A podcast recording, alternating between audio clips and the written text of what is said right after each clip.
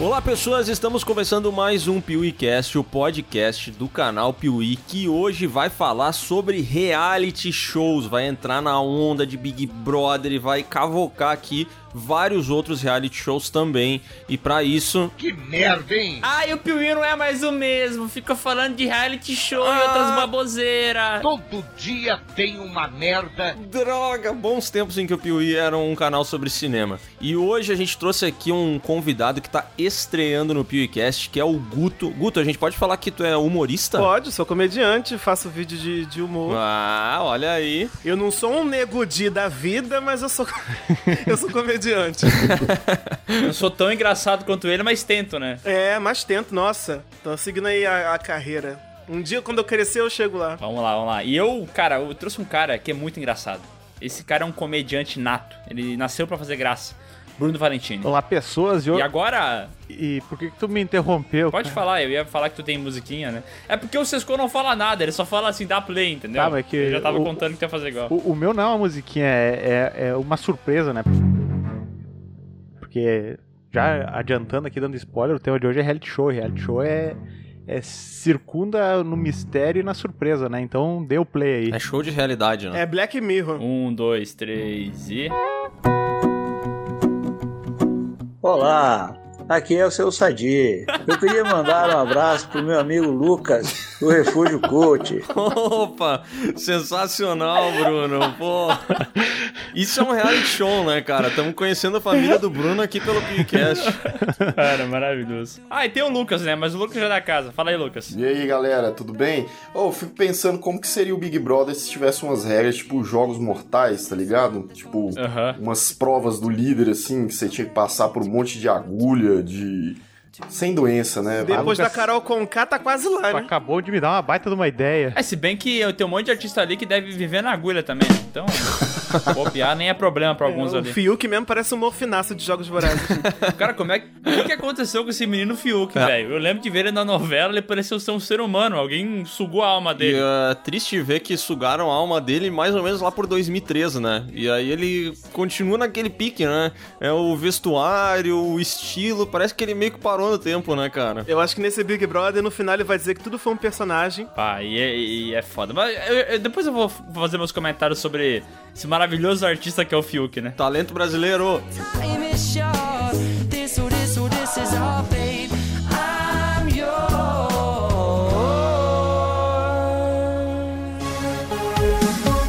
Galera, mas pera, pera. Ô, Bruno. Oi. Qual que é a do, do seu pai e do, do Refúgio Cult? O que que rola? Pô, tu não lembra na tua live que tu parou e me perguntou assim, Bruno, e o teu pai? Aí eu falei pra ele que ele tinha um fã lá pro centro-oeste brasileiro, daí ele ficou emocionado, né? Ah, bota fé. Aí ele quis retribuir a, a Não, ainda acho que você tem que abrir um canal com o seu pai, velho. Não, mas é, o fim do mês aí eu vou pra Caxias, vai ter, vai ter novidade. Ah, tá. Caraca! Rapaz, Agora sim. agora eu fiquei ansioso, hein? Já fiz até roteiro. I dreamed a dream in time gone by. Léo, Diga. eu tenho um sonho. Hum. Eu tenho um sonho de um dia poder postar três vídeos por semana no canal Piuí. Cara, esse não é só o teu sonho, né? Ele também é o meu e de todas as pessoas que estão inscritas no canal Piuí lá no YouTube. E pra realizar esse sonho, a gente elaborou um plano de ação. Um plano de ação, Miguel. Um plano de ação que é muito simples, que é o seguinte: seja membro do canal Piuí. Exatamente. Agora o canal Piuí tem o Clube dos Canais, que é aquele clubinho particular lá no YouTube, entendeu?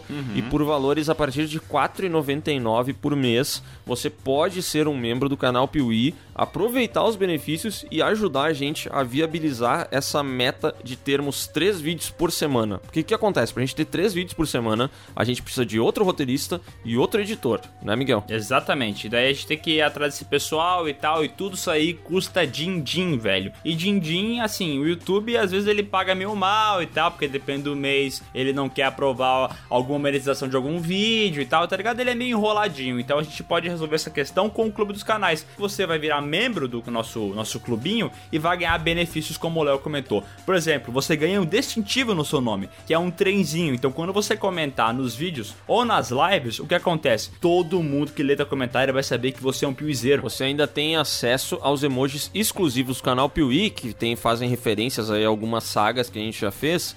E, mais legal do que isso, você tem acesso à comunidade de membros lá no YouTube, onde a gente posta coisas exclusivas. A gente já postou um vídeo sobre o nosso cenário e agora...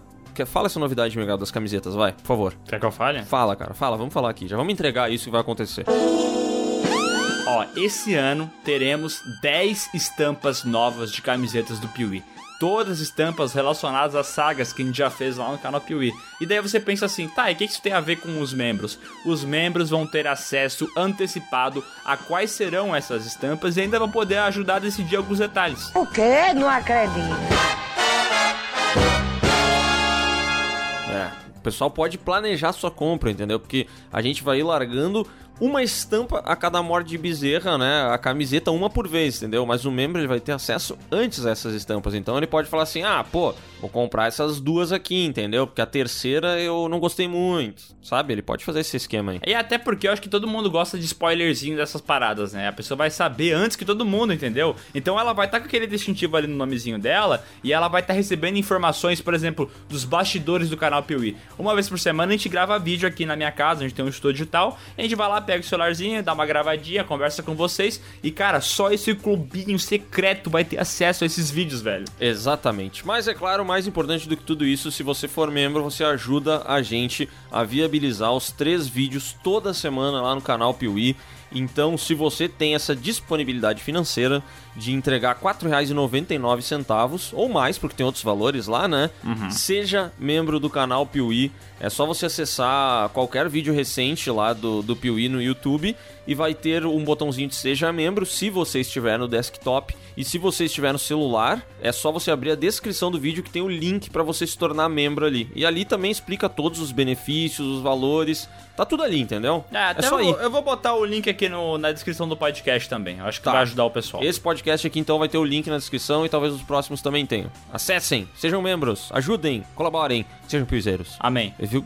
Gostou dessa, dessa sequência aí de, de frases? Cara, tu é um redator. Obrigado.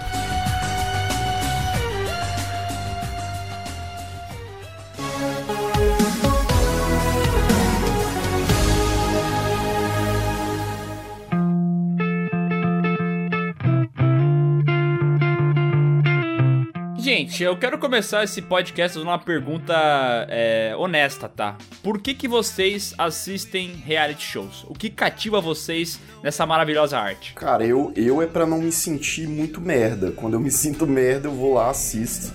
Porque, né, as pessoas lá geralmente estão aí, Carol com K pra provar e etc. Mas curiosidade, cara. Acho que é mais curiosidade mesmo. Ah, cara, eu acho que é o lance de, de tu imaginar que aquilo ali não tem roteiro, né? Porque, tipo assim, tu assiste um filme do Adam Sandler. E aí tu vê ele fazer um monte de merda e um monte de coisa idiota, entendeu? E ser muito babaca, mas porra, tu sabe que aquilo ali é só um roteiro e é um filme. Agora o reality show, ele é surpreendente porque tu vê as pessoas tendo atitudes que tu não espera que pessoas tenham, entendeu? E elas vão lá e fazem as cagadas, elas fazem as merda, elas erram, elas acertam muito. E aí eu tenho a impressão que as coisas ficam mais intensas porque tu sabe que é uma pessoa de verdade ali. Ou pelo menos a gente acha que é uma pessoa de verdade, né? Porque garanto que tem muito reality show aí que de reality ele tem muito pouco. Eu assisto mais pela questão da alienação mesmo. a gente vive, às vezes, num mundo tão merda e a gente assiste na esperança de ver alguma coisa acontecer de positivo pra deixar a gente feliz, mas aí a gente descobre que a gente fica mais triste assistindo essa porra do que não assistindo, né? Entendi. E assim, o Big Brother, durante todos esses anos, ele ganhou um estigma muito grande, né? De, de superficialidade, de futilidade, Aham. é, enaltecer estereótipos, é aquele elenco sempre fixo, parecendo um Ctrl-C, Ctrl-V de uns aos outros. E de uns tempos pra cá, começou a ter muitas discussões sociais, as pautas que são muito presentes na internet foram sendo levadas pra dentro da casa. Então ficou mais interessante ver como é que essas pessoas agem e jogam entre si, colocando, né? a história de cada um, colocando é, o que eles acreditam, não é só aquela venda de, de, de pessoas querendo um lugar só, de mulheres sonhando em ser atrizes e de, de ou então gente fodida querendo dinheiro. Aham. Meio que se tornou uma coisa assim. é, as discussões são plausíveis, né? Como foi o ano passado, como tá sendo agora. Aliás, isso aí que o Guto falou faz sentido, porque eu lembro que nos primeiros Big Brother, tipo assim, um, dois, três, quatro, nessa época eu assistia, né? E aí eu lembro que, tipo assim, se chegava na final, tá? Um homem e uma mulher, as pessoas muitas vezes tinham comentários assim, não, pô, vou votar no cara, porque ela vai posar pra Playboy e vai ganhar um milhão, entendeu? E hoje não tem mais isso, velho. Isso é real. Isso é muito real, cara. E o cara tem família, o cara é pai de família, É. tá endividado, que não sei o quê. Então, assim, era muito superficial. Os, os perfis que entravam na casa era sempre a loura gostosa, era sempre o, o único negro que fazia a cota, né? Que já rapidinho era eliminado. E tinha o É, que, agroboy. é igual filme de terror, né? Que no filme de terror antigo, o negro é sempre o primeiro a morrer, né? Exatamente. o Big Brother antigamente era praticamente todo mundo em pânico. Só que de verdade, que o pânico era, de, era real. E olha como é engraçado, tu falou um bagulho que me chamou a atenção, né? Porque antigamente é, eram pessoas desconhecidas que entravam num BBB porque eles iam ganhar primeiro 500 mil, depois um milhão, foi aumentando o prêmio e tal, né? E geralmente, como eu falei, eram pessoas desconhecidas que não tinham fama e tal. E isso começou a mudar a partir de 2019, que foi que eles começaram a colocar artista. Não, não, não, tá errado, Miguel. Quem foi o precursor de colocar celebridades e semi-celebridades na televisão dentro de uma mesma casa foi Silvio Santos. Eu ia falar isso. Lá em 2005, 2006. É verdade. Só que acontece o seguinte, o grande divisor de águas do Big Brother foi a inclusão da internet, né? Aham. Ah, o é pay-per-view, então assim, a internet funciona tão viva quanto a casa, né? Aqui fora as pessoas interagem pela, pelo Twitter, pelas redes sociais e as notícias do que acontece na casa chega muito fácil na mão de todo mundo. Antigamente, a pessoa para ver um pay-per-view tinha que assinar numa, numa TV a cabo e ficar na frente da televisão. Hoje em dia, você tá na rua, você tá no carro, você tá sabendo o que tá acontecendo na casa porque o povo coloca em rede social, então tem toda uma estrutura que diferencia a experiência de assistir Big Brother hoje e de assistir antigamente as outras edições, entendeu? Então são muitos fatores. Aham. Até pra mim, na minha opinião, a mudança de apresentador levou o Thiago Leifert, que aparenta ser mais jovem, ele tava muito mais incluído no, no mundo da internet. Sapatênis então humano. trouxe um interesse novo. É. O sapatênis, né, trazia mais interesse ao povo mais jovem do que o próprio Bial, né? Então são muitos fatores que fazem com que o Big Brother seja hoje o que é e torna diferente do que era antigamente. É, mas eu- o que eu queria dizer, né, que o Bruno ele me interrompeu como se fosse um, um ditador, né?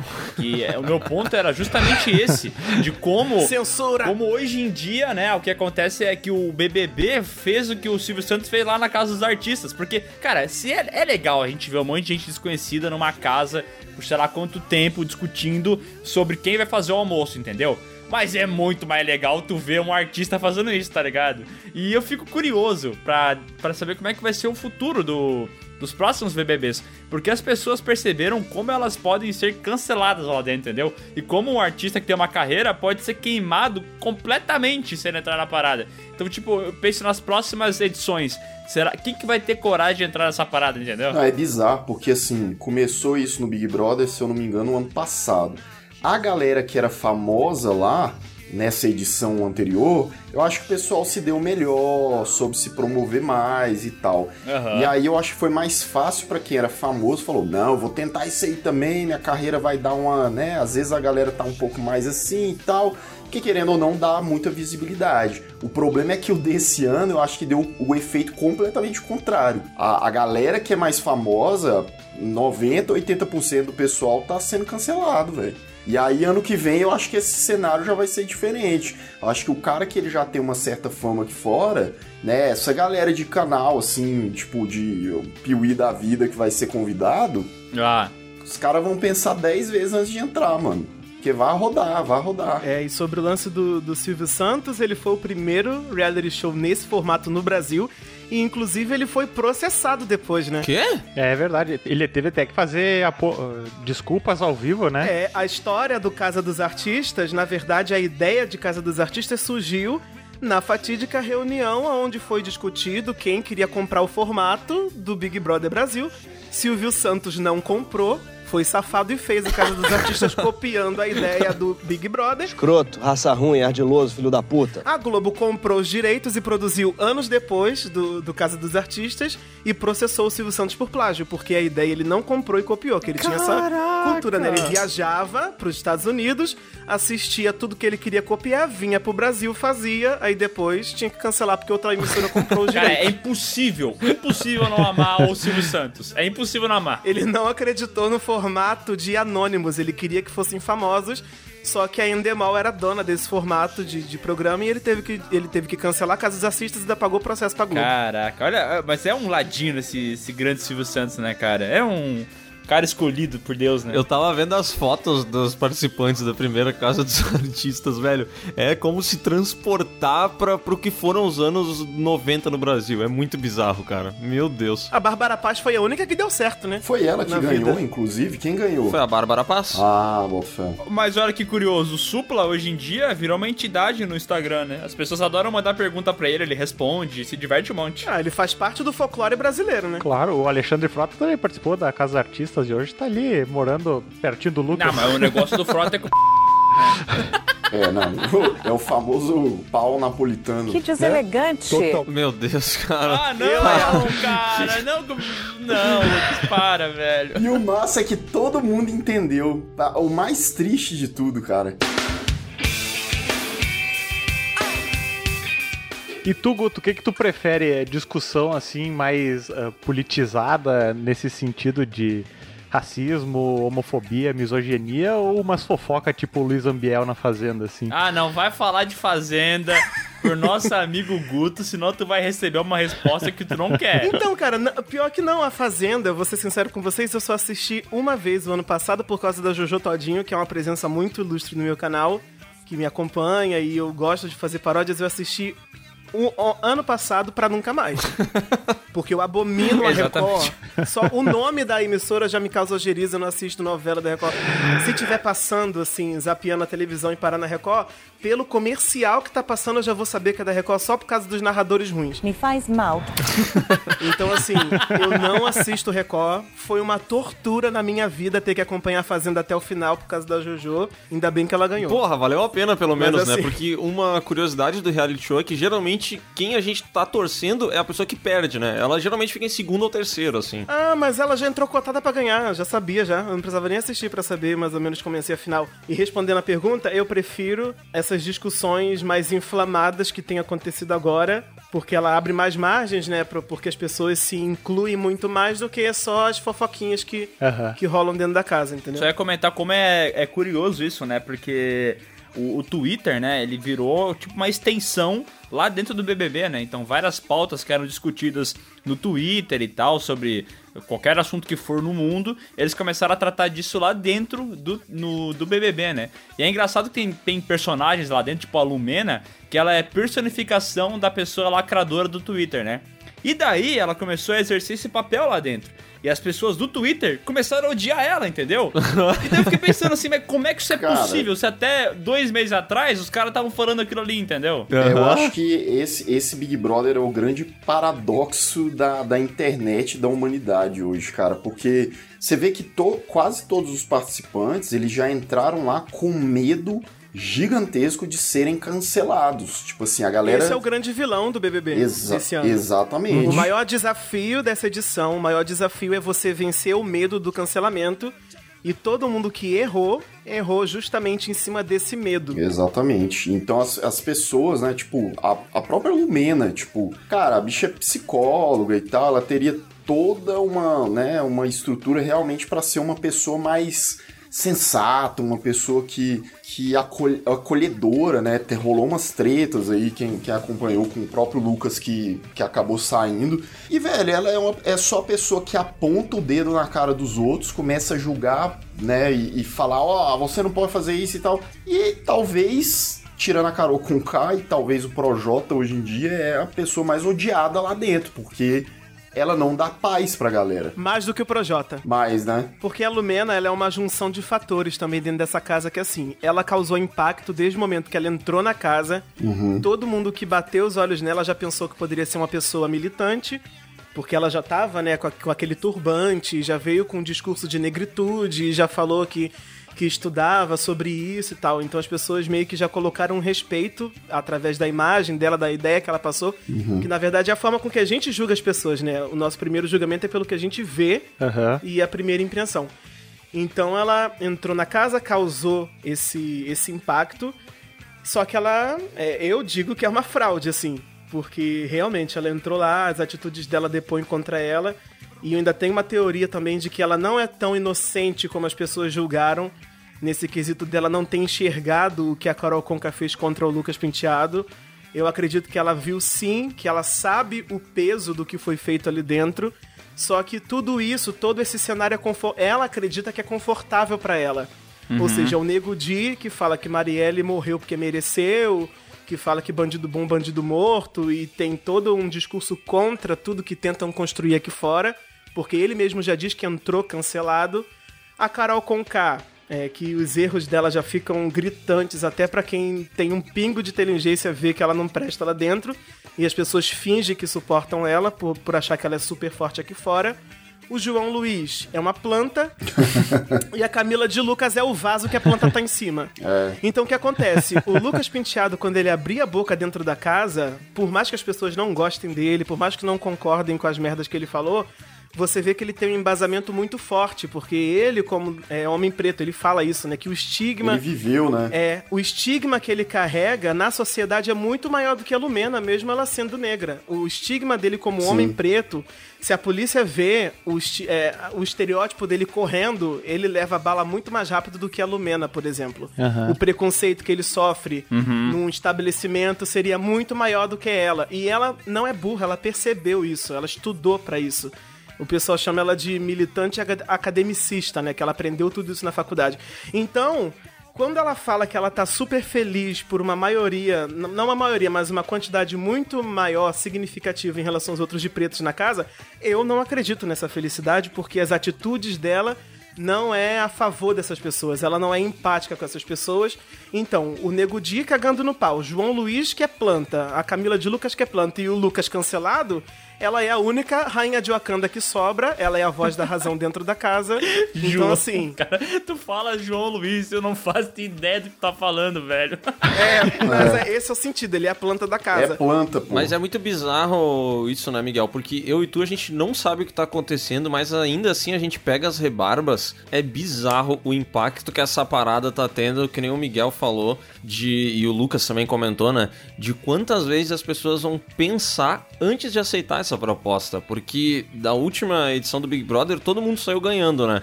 Agora dessas. Cara, tem umas lives no YouTube que são 24 horas acompanhando a contagem de seguidores no Instagram das pessoas que estão lá. E aí tu acessa lá, tem sempre pelo menos umas 1.500 pessoas assistindo. E é tipo assim, é o contador mostrando que a Carol Conká não para de perder seguidores, o Projota não para de perder. E, e enquanto tem gente, tipo, que sei lá, tá com 100 mil seguidores, essa Lumena aí, 150 mil, tem outra galera que já tá com quase 10 milhões. Então, tipo assim, tem gente que se deu muito bem.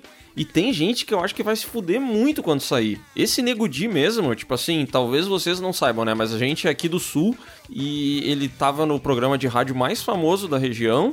E todo mundo achava ele muito engraçado, porque todo mundo Nossa. acha os caras imbecil Meu desse Deus. programa muito não, engraçado. mas é sério, isso não é, não é pegadinha não, não é Não. zoeira, Lucas. Aqui o pessoal pagava pau de verdade pro Nego Di, e eu lembro de trabalhar num certo Uhum. lugar, que eu não posso mais falar o nome porque eu tô proibido, é, de que a- o pessoal falava, nossa, o cara é muito engraçado, compartilhava os áudios no grupo da, da firma e tal, e eu falava, meu Deus, mas é muito sem graça, tá ligado? Não, esse Que cara, ele conseguiu lotar shows aqui no Rio Grande do Sul pra tipo 4 mil pessoas. E é muito difícil um cara de stand-up sem ser do, do mainstream conseguir botar 4 mil pessoas num lugar pra assistir ele, velho. Porra, é gente pra caralho. Tanto que hoje em dia, qualquer pessoa que navega pelo Instagram, não sei hoje, mas antes do Big Brother, tu ia numa publicação tipo, sei lá, um jogo do Inter. Cara, a metade dos comentários era: é os guri. É os guri, é os guri, é os guri. É. E é uma Aham. parada que eu nunca entendi, entendeu? Mas enfim, ele era muito popular e eu fico muito curioso pra saber como que vai ser agora. Porque, tipo, eu sei que ele já não vai mais ter o emprego dele na rádio, que eu não sei se era um emprego ou não. É sério? Cara, os caras já, já eu já vi ele falando como ex-colega, então eu imagino que ele já tenha perdido essa boquinha aí, entendeu? Meu Deus. Quem já conhecia o trabalho dele sem ser fã não ficou surpreso, ele fez exatamente o que todo mundo esperava. Aham. Então, assim, eu acredito que ele possa ter ganhado no começo, mas ele perdeu tanto que ele saiu da casa com 1 milhão e 200 mil. E ele tinha 1 milhão quando entrou. Então ele não saiu no vermelho, igual a, a Carol Conca tá saindo, porque as pessoas já esperavam isso dele. É, mas assim, eu acho que seguidores é só um número, né? Porque o nome e a referência que as pessoas vão ter desse cara agora, velho, caraca. É, e ele quebrou um recorde lá dentro, né? Ele foi o mais com maior rejeição da história do programa. É, mas o mérito não é dele, o mérito é da Conká. Todo mundo que tá aliado vai ter essa margem de rejeição Vai, vai, por causa vai. dela até ela fazer o grande finale. Tá, e o que vai acontecer com ela quando sair? Vocês imaginam? Veja bem, tá? Eu não tô falando que o que ela fez não é grave, nem nada disso. Eu acho ela um ser humano desprezível, mas, assim, o ódio que foi gerado por ela. Cara, eu acho que nem Hitler era tão odiado assim na época dele, entendeu? Então eu realmente acho que vai ter gente que vai tentar matar essa mulher, velho. Não, eu, cara, eu, é, eu acho assim, por, é, é como estão fazendo já, né? As pessoas elas já estão ameaçando o filho da mulher, é, o filhinho de um ano do Projota. E isso é, é tão abominável ou mais abominável do que qualquer coisa que eles tenham feito ou falado lá. Eu acho assim, por exemplo, a Carol Concata já está sendo processada pelo Lucas por muita coisa que ela falou lá, penalmente, né? Então, assim, eu acho que esse é o tipo de punição que pode e deve rolar, e eu acredito assim. Desde Nego Di até Carol com K, Projota, velho, eles não vão passar fome, eles não. Porque assim, a gente vive num país gigantesco, hipócrita e que as pessoas têm a memória curtíssima. Daqui um ano, as pessoas elas vão lembrar da Carol com K fazendo merda, mas não o suficiente pra tipo assim, pô, ela ainda vai ter público. Ou então ela vai fazer. A campanha que ela vai ter que fazer vai ser tão forte pra dar uma reerguida, porque com certeza ela vai fazer, que as pessoas vão falar: ah, então tá, beleza. E beleza, às vezes, é- às vezes essas pessoas, cara, desde Carol com K Projota, eles, eles têm duas opções. Ou eles podem ficar mais cuzões do que eles já são, porque são todos cuzões ali. É, se acham pra caramba. Cara, o Projota se acha Deus ali. Você vê umas falas do cara assim, ele se acha pra caralho. Cara, eu assim. posso abrir um parêntese rapidinho na tua... É rapidinho, eu não vou me estender. Pode. Mas assim, eu sou uma pessoa de poucos talentos, tá? Sério mesmo, eu não sei tocar nenhum instrumento, eu não sei fazer nada direito na minha vida. Eu não sou uma pessoa muito talentosa assim. Caralho, eu sou um merda, meu irmão. Mas eu tenho um mínimo conhecimento de língua portuguesa. E eu quero falar que desde sempre eu acho o Projota um cara extremamente incapaz na arte da escrita, velho. Eu vou dizer, ele tem pelo menos umas três ou quatro músicas que ele usa exatamente o mesmo recurso e que tem exatamente a mesma estrutura, que é comparar uma mulher com outras coisas. Então é aquela. Sabe, tem uma bem famosa dele que é, ela é a mistura de papel higiênico com cu cagado. Ele começa a fazer essas. Essa, ela é a mistura disso com aquilo. Ela é o sol, ela é a lua, ela é não sei o quê. Cara- E aí chega no refrão, é isso. E, cara, é tão pobre analisar o jeito que esse cara escreve que eu fico impressionado em como ele é endeusado. Antes do Big Brother, né? Porque era tipo assim,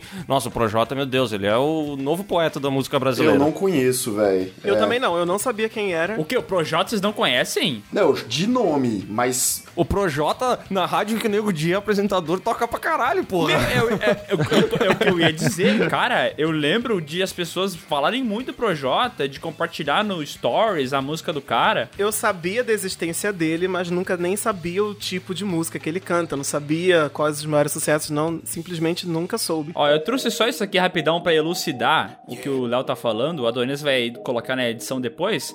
Que é a música videogame dele. Essa eu não conheço. Ó, se liga. Passa o controle que eu passo pra você essa fase. Passo o controle que eu passo você essa fase.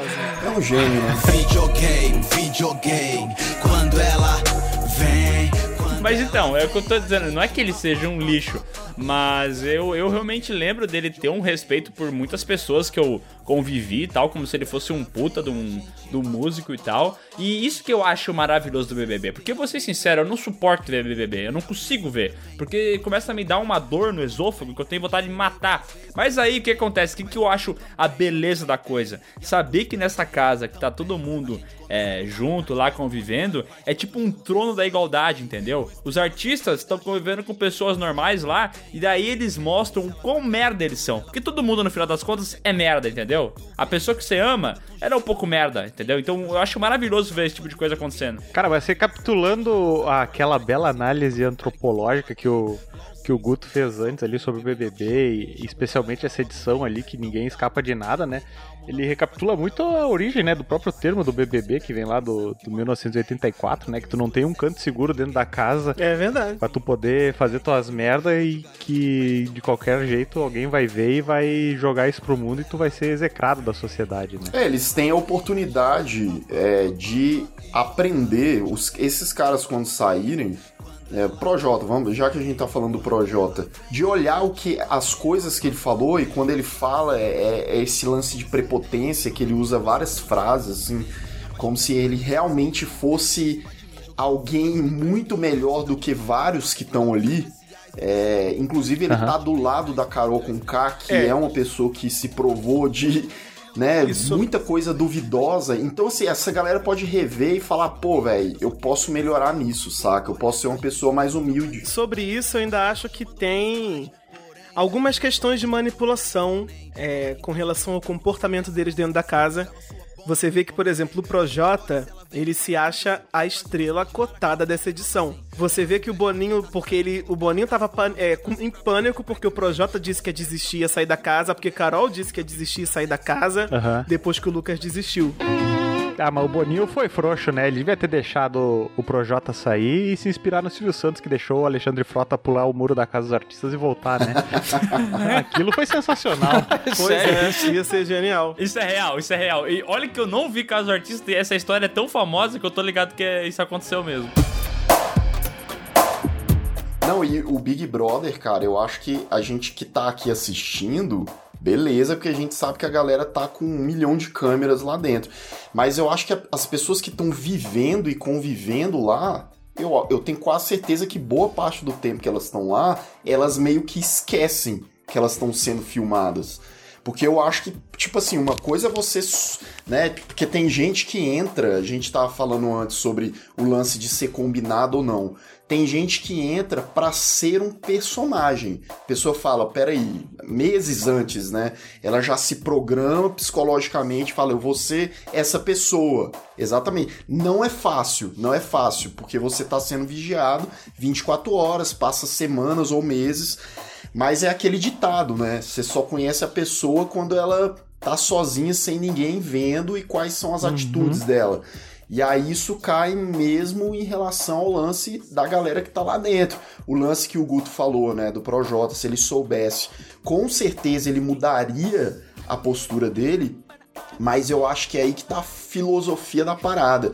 Eu acho que existem pessoas que mesmo sendo manipuladas, né, eles estão sendo manipulados de certa forma, teria esse insight. Falaria assim, pô, por exemplo, o lance do Lucas.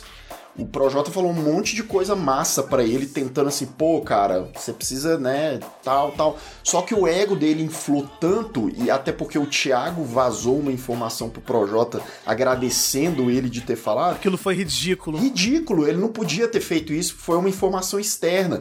E aí o ego do cara, como artista e como cara sábio, né, o mestre dos magos do Big Brother, já tava tão inflado que aí inflou, mas aí se fudeu. É, mas vou falar, cara, que eu acho que aí é lose-lose situation. Porque se o cara fosse o que ele é normal, padrão, não é, vamos supor, o cara não tem esse viés de ser o cara que defende minorias e tal. Ele é um cara ok, um cara normal que vive a vida dele, trabalha e tal. Eu acho que se todo mundo em volta tivesse esse pensamento aí e um ou outro tivesse um pensamento mais lumena, mas não tão militante quanto ela, fosse mais ponderado, daí o vilão que ia acontecer era esse cara aí, Mas entendeu? aí é um ponto que eu tava querendo colocar desde cedo. Daí que entra o Boninho, né?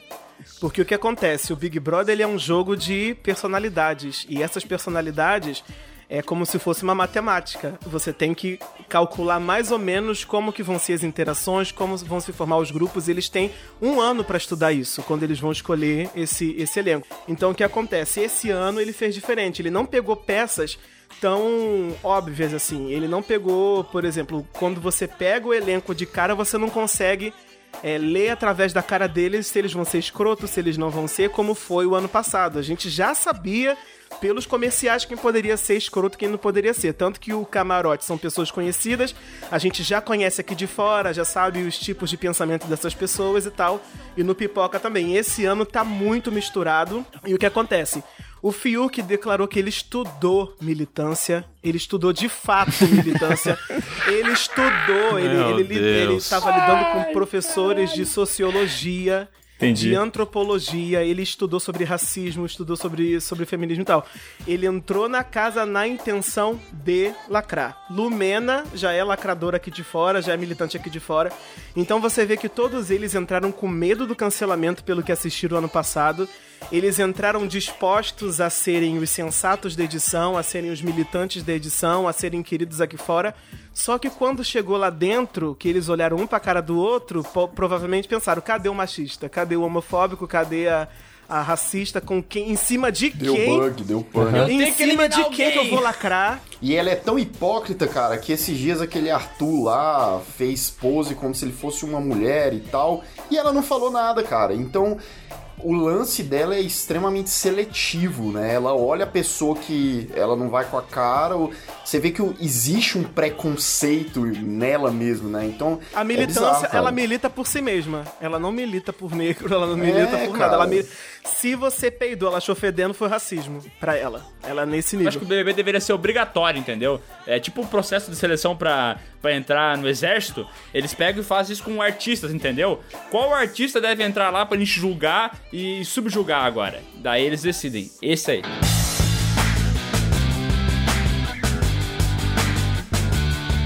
Falando em reality shows diferentes, é, eu tenho uma curiosidade. O que, que diferencia principalmente o BBB é, da, do outro reality show muito querido pelo Bruno, A Fazenda? Que a impressão que eu tenho é que a Fazenda é mais de boa, entendeu? A Fazenda é mais briga de, de velho, reclamando de coisa aleatória. E as brigas que tem no BBB é uma parada que comove mais as pessoas. Eu não sei se eu tô, se eu tô errado nesse ponto de vista, mas é a impressão que eu tenho, sabe? Pra mim, o que diferencia, obviamente, é o profissionalismo da, da emissora. O formato é É muito podre, né, é muito parecido. só que assim, Big Brother Brasil, ele tem uma qualidade técnica absurda. Quando eles erram, vira o evento. E a Fazenda em si é o próprio erro em si, né? A Record, ela é o erro da humanidade. Então, o que acontece? É, o formato é muito parecido, só que a forma com que o jogo é, é- é regido, as provas de, de- de- Tanto que no BBB tem o jogo da discórdia, pra você ver que eles já fazem mesmo. Não, não, pera aí, pera aí, mas o BBB tem umas provas muito cachorra, né, cara? Puta, umas provas com uns negocinhos de colar palavra, assim. Sério, parece que a galera pegou EVA na loja de recorte lá das paradas de papel. É, as provas esse ano estão meio zoadas, velho. É, porque prova é, é coisa, mas assim, existem provas, porque prova não é pra posicionar, né? Prova é pra testar conhecimento deles, prova é pra testar a força física, o quanto eles estão dispostos a ganhar aquela liderança, mas assim, existem provas que são feitas pra colocar um contra o outro. É isso que é a pegada do reality, entendeu?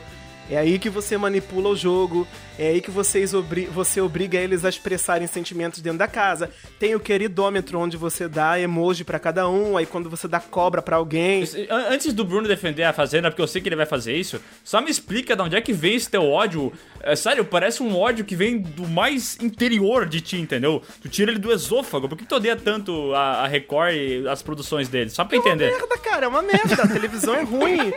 Por exemplo, uma coisa que eu vou colocar aqui, é uma coisa que é muito séria, o respeito que as emissoras têm pelo, pelos espectadores. Aham. Por exemplo, o pay-per-view de um, pay-per-view de outro. Da Record é o, é o Play Plus, da Globo, Globoplay. A cobertura do Globoplay tem várias câmeras e quando acontece uma coisa terrível dentro da casa, uma briga, um barraco, eles cobrem tudo na íntegra. Na fazenda, quando um bota o dedo na cara do outro, a câmera vai pro estábulo mostrar as vacas. Caraca. Ah, mas pera aí. eu tô errado? Eu tô... Diz que eu tô mentindo. Não, não sei desse ano, não sei desse ano, mas eu sei que tu tá errado em uma edição específica em que o Theo Becker botou o dedo na cara do malandro e falou: Esse é irmão desse. Cara, esse foi a melhor briga da história. Isso mostra na edição. Eu não tô dizendo que a Record esconde, mas pra quem tá assistindo no pay-per-view, Aham. ao Ah. vivo eles tiram. Esse Ah, ano de ver todas as bom. vezes que foi ter uma discussão. Escuta aqui, sua filha. Aí eles cortam pro lado de fora pro público não ver antes da edição, porque eles querem segurar a audiência no programa editado. Entendi, E outra entendi. coisa, falando em programa editado. Qualquer ao vivo da Fazenda, duas horas de programa, uma hora e meia de comerciais. A Record passava um programa no intervalo da Fazenda. Ele falava, fique aí que a gente vai Que pro comercial. isso? Tocava um programa da emissora, um documentário de mais de 17 minutos entre os intervalos da Fazenda. Que merda. Ai, que maldade, cara. Bruno, Vai lá, Bruno, defende, o que vai. tem a dizer sobre isso? Você sabe que eu sou um grande fã de Esqueceram de Mim, né? Aham. Então o meu critério de seleção de reality show é aquele que tem as provas que mais parecem uma armadilha do Macaulay Culkin. Então, como a Fazenda é um pouco mais infantil, eu acabo optando pela Que a Fazenda. pessoa perde um olho. Isso. Tá, Bruno, mas é tudo isso que ele falou, caralho. Não, mas é que eu, eu também não acompanho muito o Big Brother e eu também não assino os pay-per-view que o Guto falou pra saber de todos esses, esses entraves. Eu acompanhei a Fazenda muito porque a Fá tava assistindo e aí eu sentava e começava a ver e eu achava engraçado, assim. Ainda mais quando a Luiz Ambiel encarnava a velha fofoqueira da janela, assim. Eu acho que também a Fazenda, ela tem um, um perfil mais... Entre aspas, povão, assim, né? De pegar essas celebridades sobre celebridade. Série B. Série B. A própria Juju Todinho já tava sendo insuportável até o final do, do reality, ninguém tava aguentando Pior ela. que é verdade. Isso que tu tava torcendo pra ela, né? Isso que eu tava torcendo pra ela, hein? Não, sabe que, que isso tu falou da, da, da JoJo e de todo o critério de seleção da Fazenda faz muito sentido, porque quando a gente come- começou a assistir a Fazenda, a gente também tava com, com apreço pela JoJo, porque a gente achava ela engraçada, achava que, que ela ia render, mas chegou o momento que ela ficou insuportável, ela começava a brigar por qualquer... Pra mim não foi surpresa, porque eu acompanho muito de perto, porque eu gosto de parodiar, eu acho engraçado mesmo, então assim, mas três meses é foda, né? É foda, é foda. É que chegou um ponto que, por, nem, por exemplo, a gente não tinha todo esse histórico do, de comportamento dela e tal. E aí chega um momento que, que satura, sabe? Fica aquela. o mais do mesmo sempre, sabe? E aí começa a perder um pouco da graça. Cara, eu já me perguntei várias vezes nesse Big Brother, tipo assim, véi, se fosse eu lá dentro. Porque assim, é muito fácil, é muito fácil a gente, né, falar e falar que neguinho tá assim, assado. Mas, cara, e aí, tipo. Porque assim, eu. O que, que eu acho? Resumindo, né? Eu acho que ninguém é 100% bom ou mal. Isso é uma coisa muito hollywoodiana, muito conto de fadas. Eu acho que todo mundo tem coisas ruins, coisas boas, etc. Mas é um negócio mais complexo. E aí o problema é, velho, vocês estão falando da JoJo, né? Cara, é igual três meses. Será que três meses você já não dá uma surtada? Você já não. É aquilo que você já não tá segurando há, uns dois meses, você já não vai falar um monte de merda. Então, assim, eu acho que é um. É um se você tirar, né? Porque tem gente que odeia a Globo, né? O Guto odeia a Record, eu também odeio a Record, foda-se a Record. E. Mas e aí? É um puto experimento, cara. É um experimento, porque as pessoas elas ficam ali, tipo, no limite muitas vezes, saca? Não, mas é é a intenção, né? A intenção do programa é desestabilizar eles emocionalmente. Por exemplo, no BBB 10, que teve um. meio que. Eles chamaram antigos participantes, a Fanny. É dourado? A- é, a Fanny Pacheco foi chamada, ela tava em pleno tratamento contra a de- depressão e o Boninho tirou o remédio dela. Olha aí. É sério isso? Então o que acontece? Ele tirou, ele proibiu que ela tomasse os remédios psiquiátricos e ela surtou lá dentro, tanto que ela desistiu. Ela nem Nossa. chegou a ser eliminada, se não me engano. Ela saiu do programa, porque ela ameaçou quebrar tudo e tiraram ela. Então, assim, o programa, ele é feito pra isso. Ano passado, é, que teve toda aquela confusão dos homens contra as mulheres, a guerra dos sexos e tal, eles estavam muito fragilizados. Fada sensata. É, eles fizeram uma prova na semana que eles estavam mais down, eles fizeram uma prova do anjo onde colocava, olha só coisa simples. Era uma foto da família com um coração e um tinha que quebrar o coração da do outro, entendeu? E o último coração que sobrasse ia ganhar, acho que ver a família de longe, ou ia ganhar um vídeo da família como todo anjo ganha, mas ia ser uma surpresa diferente e tal. Então eles ficaram devastados, assim. Parecia que, que ia morrer por causa Eu brinquei disso. com o lance de jogos mortais, mas isso aí é mais cruel do que jogo mortal, cara. tipo, puta que pariu. Eu sei que eu e o Léo, a gente tem um, um gosto mais diferente, assim, pra, pra reality show, que a gente vê umas paradas mais simples, mais de boa, assim, não tem tanto essa questão de vida e morte, né, que tu comentou, que é o Shark Tank. Não sei se alguém aqui assiste Shark Tank também. Sim, é legal. É legal, é legal. Só que daí o Shark Tank, ele tem uma característica que, que me deixa irritado, que é a edição. A Putz. edição do Shark Tank é uma parada que é feito pra deixar as pessoas putas. Porque, tipo, eles vão apresentar alguma coisa lá pra uma, uma empresa de pet shop, um curso de pet shop pra dar banho no cachorro. E daí ela chega e fala assim: Estou oferecendo 15% da minha empresa por 300 mil reais. Daí o cara fala: Por que esse valor? Pão! Daí dá um efeito sonoro. Tchum! Corta. Efeito sonoro na cara da mulher, corta na cara da mulher, zoom na cara do homem, daí trilha sonora tensa. Não sei. Tom, tom, tom. Entendeu? Tipo, é uma Ah, isso aí é estereótipo de TV americana também, né? Mas e aí que tá, eu tô ligado que isso tem na TV americana, e tanto é que eu já vi o o Masterchef americano e tal. E, e eu- se tu acha a edição do Masterchef brasileiro exagerada, com muito drama e tal, é porque tu não viu a da americana ainda. Os caras forçam num nível absurdo. E eu fico me perguntando, quem é que gosta disso de verdade? Assim? Quem é que eu acha Pois é. essa edição boa? Porque eu acho detestável. É, E detalhe, TV americana tem aquele estereótipo de repetir as coisas, né? Aham. Aham. Ela falou. Aí uma fala na, na cara da outra, eu peguei teu namorado! Aí daqui a pouco aparece, take. Ela disse pra mim que pegou meu namorado. Aí ela, e eu falei pra você! Aí a outra, e eu falei pra ela que não sei o que, e me estressei com ela. A gente já viu por que, que tem que mostrar a pessoa repetindo o que aconteceu, né? essa edição é a parte que tira um pouco do reality do reality show, né? Porque, tipo assim, o Shark Tank, acho que tem bastante gente que não conhece, mas basicamente as pessoas levam o negócio delas lá. Então, sei lá, elas levam o canal Piuí lá e tentam vender uma parte desse negócio pra grandes investidores que estão lá, entendeu? Pra eles entrarem com conhecimento e com dinheiro e ajudarem a alavancar o negócio, né?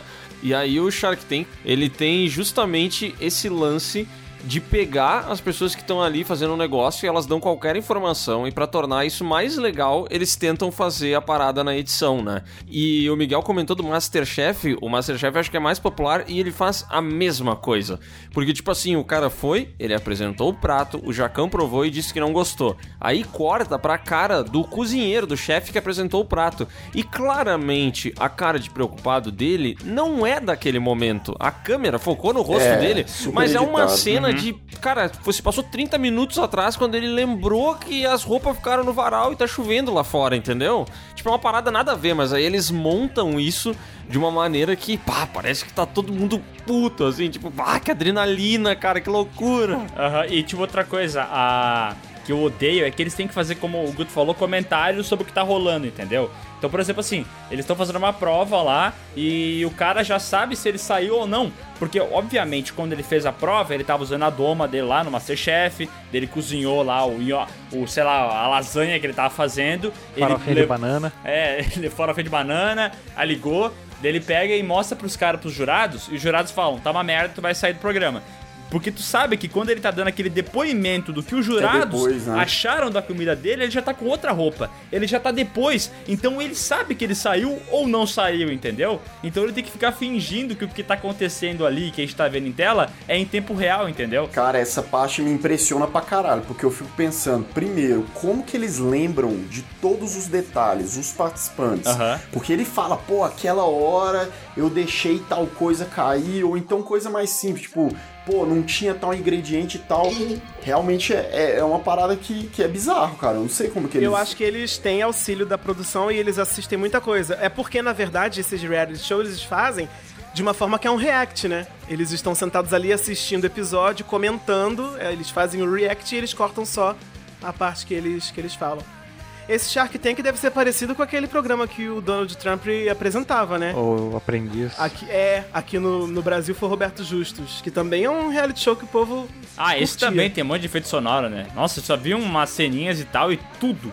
Tudo. Tudo é motivo pra ele botar um pam. A Fazenda faz isso. Quando tá tendo a treta, congela a tela em preto e branco e faz. Isso é tum. bom, hein? Puta merda. Nossa, brega, velho. É muito meu sonho ter isso no BBB. Meu Cara, sonho. uma- no, no Masterchef, é, que, que nós estamos falando, é um bagulho bizarro, cara. Porque daí eles levam um prato de massa lá, daí o Jacan, ou sei lá, o Fogaça... Eu assisti uma temporada já. É, eu já eu assisti umas três. Daí o Fogaça... É porque é uma bosta, mas eu não consigo parar de ver, velho. Ah, eu acho bom pra caralho, hein? Eu acho bom. É legal, é legal. Ah, eu, eu acho... Eu, fico, eu me sinto culpado por tá, por tá assistindo, de verdade. Ah, eu gosto, eu gosto, acho bom. E daí o Fogaça mete na boquinha o bagulho assim, e daí ele fala assim: Você experimentou isso aqui?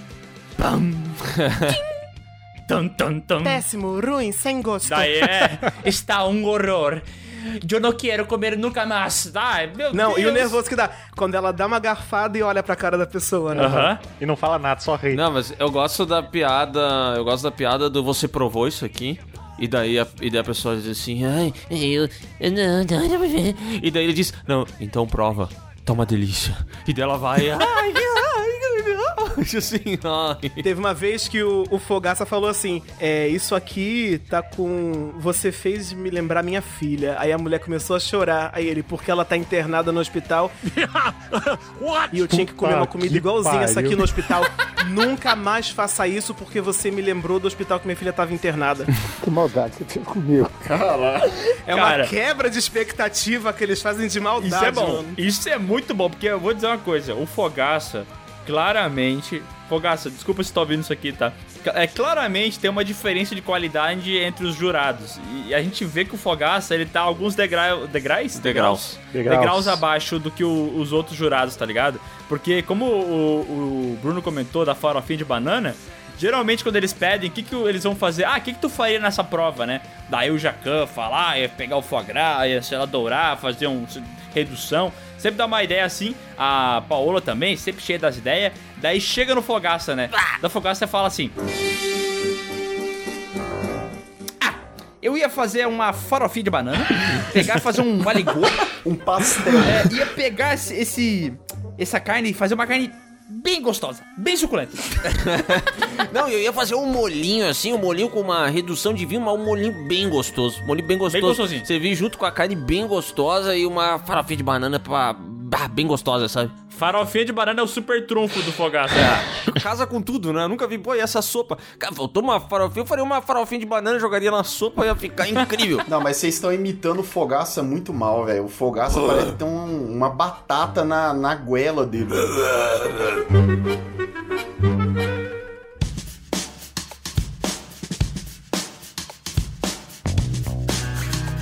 Agora, colocando em contraponto esses reality shows que a gente tá falando, É. uma grande diferença entre eles é o esquema de votação, né? Aham. The Circle Brasil não envolve o público, Big Brother Brasil não envolve o público, envolve o público. Então, já pensou se o Big Brother não fosse votação? Se eles dentro da casa que eliminassem o participante? Por exemplo, todo mundo fosse pro confessionário, o mais votado sai da casa. Que tem reality show que é assim, o The Circle é assim. Os participantes, eles nunca se viram na vida e só interagem por uma, por uma plataforma, através da televisão, através de texto, como se fosse uma rede social. Então existem muitos fakes, existem mulheres bonitas na tela, mas que é um cara por trás. É, eles estão todos no- num prédio, cada um em um apartamento, e eles têm que eliminar, eles têm que decidir quem que vai, vai ser eliminado. Então eles próprios se tiram dentro do programa. Se não me engano, no Aprendiz é demitido. Aham. E outros também, eles vão, montam um complô e o que é eliminado, tchau. Não é o público que vota. O Masterchef, eliminação é pelos chefes. Então, assim, eu acho que ia ter uma diferença gritante se o público não interagisse. A diferença entre eles também é isso. Eu acredito que dentro daquele microcosmo, né, que é o reality show, é uma visão muito diferente. Mas eu acho que pro Big Brother não funcionaria, porque, por exemplo, você vê que a Carol com K, né, até nas duas, três primeiras semanas ali, ela era muito querida pela galera da casa, pelo menos a maioria, né? Um ou outro não, que percebeu o jogo dela. Então, supomos que é, a galera que vota, que tá lá dentro, o público, não faz nada. Ela ia ganhar. E aí, consecutivamente, o público ia abandonar o Big Brother. Por quê? Porque a galera ia ficar tão puta que, tipo, ia, beleza, ia até insistir um pouco, mas na metade do jogo ia rolar tanta injustiça, tipo assim, ah, fulano mó legal, tipo uma Juliette, a Sara da vida, que são super legais, iam ser mais votadas, ia sair. Então, é, pra audiência, isso isso ia, ter, ia ser terrível, cara. Assim. Nesses realities onde o público não intera onde o público não influencia, acontece isso. No Masterchef tem muita gente que Aham. ganha que o público Sim. é o público adora aquele participante, adora o jeito com que ele conquistou os jurados, mas ele acaba perdendo e o público não pode fazer absolutamente nada. É, mas é que daí faz sentido também, né? Porque o BBB, no final das contas, é isso aí, né? É pra tu... É o formato, É, né? tu quer que ganhe a pessoa que tu gosta mais, que tu acha a pessoa mais da hora, e é por isso que tu torce pra ela. Agora, tipo, eu acho muito ridículo o pessoal no Masterchef brabo, porque um- o participante que ele gosta não ganhou. Meu, os, os caras não devem estar lá escolhendo a comida porque, ah, ele tem a sobrancelha da hora, entendeu? Porra. Tu não comeu a comida, É, público como é que tu vai falar que o. Ah, o samurai lá da, da edição 2017 do Masterchef, ou 2018 dos profissionais. Ah, o samurai da cozinha tinha que ganhar, porque, meu, obviamente ele é o melhor de todos. Mas tu não comeu a comida dele, cara, tu não sabe. É, porque a diferença é que no BBB a gente é o jurado, né? É, exatamente, pô. Masterchef eu acho que é uma jun... pro cara ganhar ou pra ele ir bem, ele tem que sacar de cozinha, obviamente, né? Ele tem que ter um pouco de sorte é, e ele tem que ter um psicológico ali bom também, porque às vezes o cara cozinha pra caralho, o cara é um puta cozinheiro, só que cozinha é tipo assim, às vezes o cara cozinha no tempo dele. Ele demora paz de três Deus, né? horas na santa paz de Deus, sem pressão, sem gente cobrando e tal. Agora, se o cara tá lá, ele tem uma hora pra fazer um churrasco gigantesco com um monte de coisa, blá blá blá blá blá, que ele na casa dele faria em três horas. É óbvio que o cara vai perder. Então o cara precisa ter psicológico, ele precisa ter um pouco de sorte. Sim. Que às vezes a, a galera queima a parada porque a pressão psicológica tá tão grande. Então, assim, o, o Masterchef é legal porque às vezes não é o melhor que ganha. E sim a galera que tem mais equilíbrio e consegue levar o jogo até o final. Sim, é o conjunto de A fatores, própria né? Paola, ela já falou que jamais participaria porque ela jamais se submeteria a cozinhar sobre essas condições do programa. Ela já disse, eu nunca participaria. O, o que é muito louco, né, analisar isso, assim, porque tu tem desde o, o, o reality show que, sei lá, o que interfere absolutamente bosta nenhuma é quem tu é, que é o Big Brother, é o público e tal. Tu tem o Masterchef que ele tem essa parada mais técnica também, mas que, tipo assim, é, aque- é aquele lance, né? Que, é, tipo, tem muitas edições que a galera fica puta porque, tipo assim, o cara foi o melhor em, sei lá eu, 60% das provas, entendeu?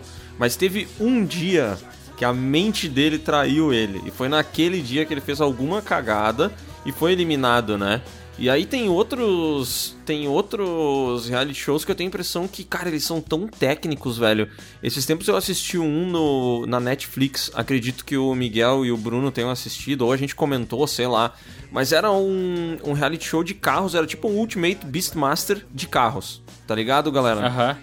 E aquele lá era um onde, cara, ele, ele foi muito bizarro, porque, tipo assim, os melhores, eles foram indo, eles foram indo, e o melhor ganhou.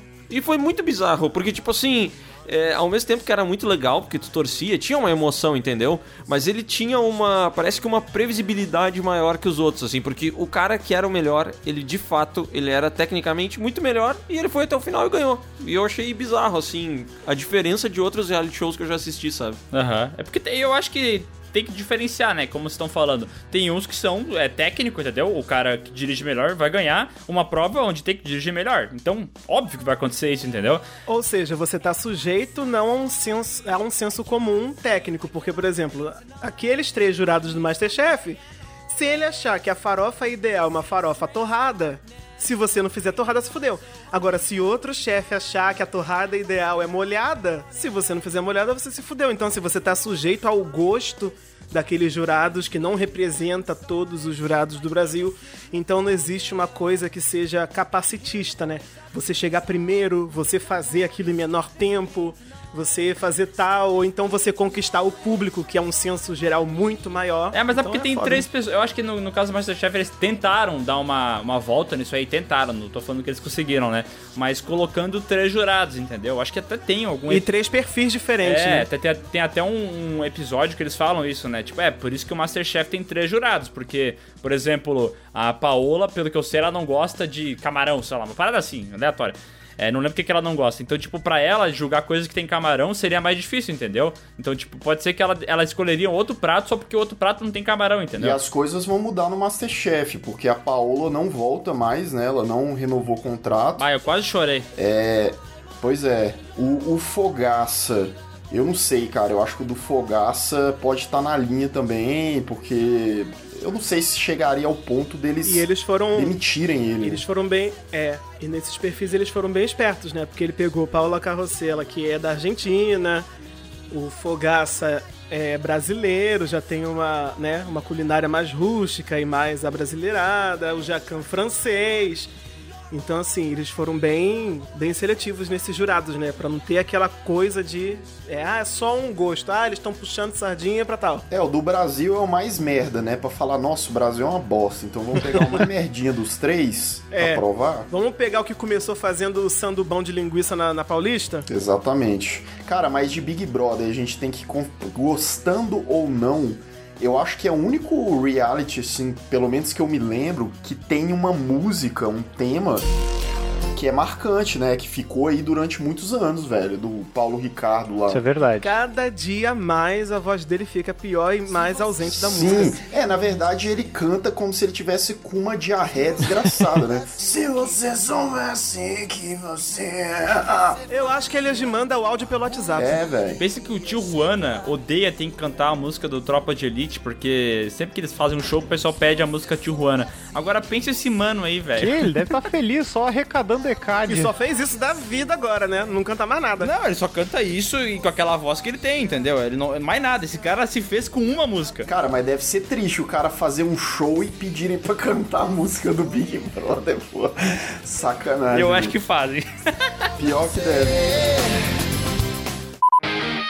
Ô, vocês lembram de um reality show, faz tempo que ele passou na Globo, que é o No Limite? Sim. Ah, eu No gostava. Limite era massa, cara. Eu gostava muito, eu era apaixonado pela Jéssica que tinha uma pintinha na boca. Comia olho de bode. Olho de bode, olho de cabra, neguinho se fudia ali, cara. Quem apresentava mesmo? Era o É Zeca o Zeca Camargo. Camargo. Zeca Camargo, é. Bah, que é um cara sem graça pra caralho, né, velho? Nossa, o Miguel ele tem Nossa. um ódio por apresentadores de reality. Nossa, que, meu velho, o Deus do Zeca céu. Camargo, meu Deus do céu, é muito chato esse cara, velho. Preferia no Fantástico. É, eu não gosto dele. E como eu tô falando aí do, do primeiro No Limite, aí tinha a Jéssica, eu era completamente apaixonado por ela. É, não sei porquê, mas eu era. E eu lembro que, como vocês falaram, tinha umas, umas provas mais rudes, assim, dos bagulho com olho de cabra, uns bagulho que realmente era trevoso e tu achava, cara, eles estão passando dificuldades reais, né? Mas eu não sei por que, que não durou, sabe? Acho que ele teve o quê? Umas duas, três É que o edições? No Limite do, da Globo sofreu a mesma coisa que a Casa dos Artistas do Silvio Santos, né? Eles fizeram a versão tupiniquim daquele Survivor americano. Survivor. E aí quando Com certeza deve ter e rolado rolou processo. processinho tiveram que parar a produção. Ah, O único reality show que eu sou triste por não ter continuado, que só teve uma temporada, foi o Sobrenatural. Ah, esse eu não conheço. sobrenatural. Nem sei o que, que é isso. Qual é esse? É o Sobrenatural, eu acho que esse nome foi no programa do Celso Portioli, onde eles pegaram e criaram um reality show feito só de médiums, bruxos, feiticeiros, videntes. Caraca, mano. É impressionante o nível do, do reality, mas não durou porque o pessoal ficou cagando de medo, que era um domingo à tarde. Ah, era tipo o Padre Quemedo, assim? É, é, eles pegaram, até, se não me engano, a Márcia Fernandes ia participar, essa que é taróloga. O que, que eles fizeram? Teve um episódio que é impressionante, que eles pegaram um casal aleatório em São Paulo. A história deles é o seguinte: eles sempre pegam uma história que aconteceu, alguma coisa trágica. É, tem provas de adivinhação, onde o médium tem que passar a mão em cima da carta e descobrir onde ela tá. São vários níveis de diversos estilos. Um deles foi que um casal perdeu a filha num acidente ou doente, sei lá. E a mãe guardou o cabelo da menina, guardou dente, que ela tinha é, os dentes que caíam, né? Quando ela era criança, guardou muitas coisas porque a mãe estava numa depressão tão forte que ela meio que guardou aqueles objetos que pertenciam à filha como se fosse um amuleto, a presença da menina estava dentro de uma caixa bem bonita e tal. Então, eles Caraca. é, os médiums ficam a quilômetros de distância no, no estúdio e depois eles são conduzidos ao lugar onde esse casal está. E o médium tem que descobrir o que, que é só de passar a mão em cima da caixa. Todos eles passam por essa prova. Meu Deus. Alguns falaram, ah, isso aqui é dinheiro, isso aqui é dólar, não sei o quê. Aí dá uma, eles cagam uma regra, dão uma lição de moral e vão embora. E alguns já falam, olha, teve uma médium que falou, eu tô sentindo que tem Aham. partes de uma pessoa aqui dentro. Aí ela ficou de olho fechado, daqui a pouco era filha de vocês. Caralho. E vocês Que têm que isso? deixar Eita. ela ir. É assim, nesse nível o, o programa. Caralho, é os paranormais, né? Tô vendo É aqui. paranormais, no programa do Celso Portioli. É um reality. Eu queria muito que fosse hoje em dia e tivesse uma edição dessa. Imagina se colocasse aí o. Eu não vou poder falar o nome dele que ele tá processando geral Sim, no YouTube. sei. Mas você sabe de que eu tô falando, né? Esse cara eu ia gostar. E Se ele, se ele tivesse no programa, eu ia ver. Puta, imagina ele chegar e falar assim: pá, mas que. Ia ser desmascarado. É, ele ia ser finalmente, né? Ter o destino que ele merece. É. Porque imagina ele chegar lá e falar: bah, essa caixa aí, na verdade, é porque. É uma caixa que carregou muito peso. Porque alguém carregava ela, tinha dor nas costas. E hoje em dia o espírito que você sente, é, essa dor nas costas que você tem, é por causa da caixa que aquele espírito carregava. É, tá tudo ligado, só você não viu. Aí quando ia ver, era só uma caixa de papelão que tava no... É, é só qualquer coisa, entendeu? Mas é nesse nível. O reality, o, o, o coisa tem. Esse programa tinha nesse nível erros grotescos e eles erravam longe e eram expulsos. Cara, mas é, eu achei legal isso aí, porque se o programa realmente se leva a sério isso? e é não... batalha de médium. É, não, se ele se leva a sério, tipo, o cara que faz merda, o cara que é um, um charlatão, ele vai lá e, e eles derrubam o cara, entendeu? Daí eu acho top, entendeu? É... Tanto que quem ganhou, se não me engano, foi o Edu Scarfon.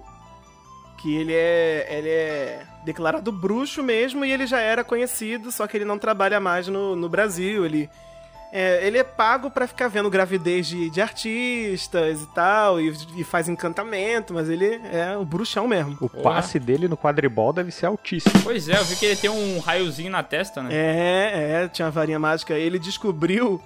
Teve um, um episódio num motel, onde a delegada levou eles. Ok. Aonde teve um caso de uma velha que era lésbica e decapitou uma garota mais jovem que ela namorava no motel. Meu Deus. E todos eles tiveram que ir nesse quarto e descobrir o que, que aconteceu ali. Aí teve gente que falou que, ah, teve traição, o marido matou a mulher, ah, teve não sei o que, não sei quem morreu de infarto. Eles teve um que já chegou, se não me engano, foi ele e falou. É, ele ficou em cima da cama e falou: Eu tô sentindo um peso na- no meu pescoço. Ai, meu Deus. Aí ficou assim na cama e pegou um espelho preto, de uma pedra preta, ficou olhando pelo espelho. E ele descobriu que uma pessoa foi decapitada, uma pessoa jovem, por uma pessoa mais velha. Caraca, o bicho é brabo, Que hein? isso, O mano? bichão é bruxão mesmo, Harry Potter da, da, das Arábias. Bruxo é Eu bruxo. fiquei curioso de dar uma olhada nesse.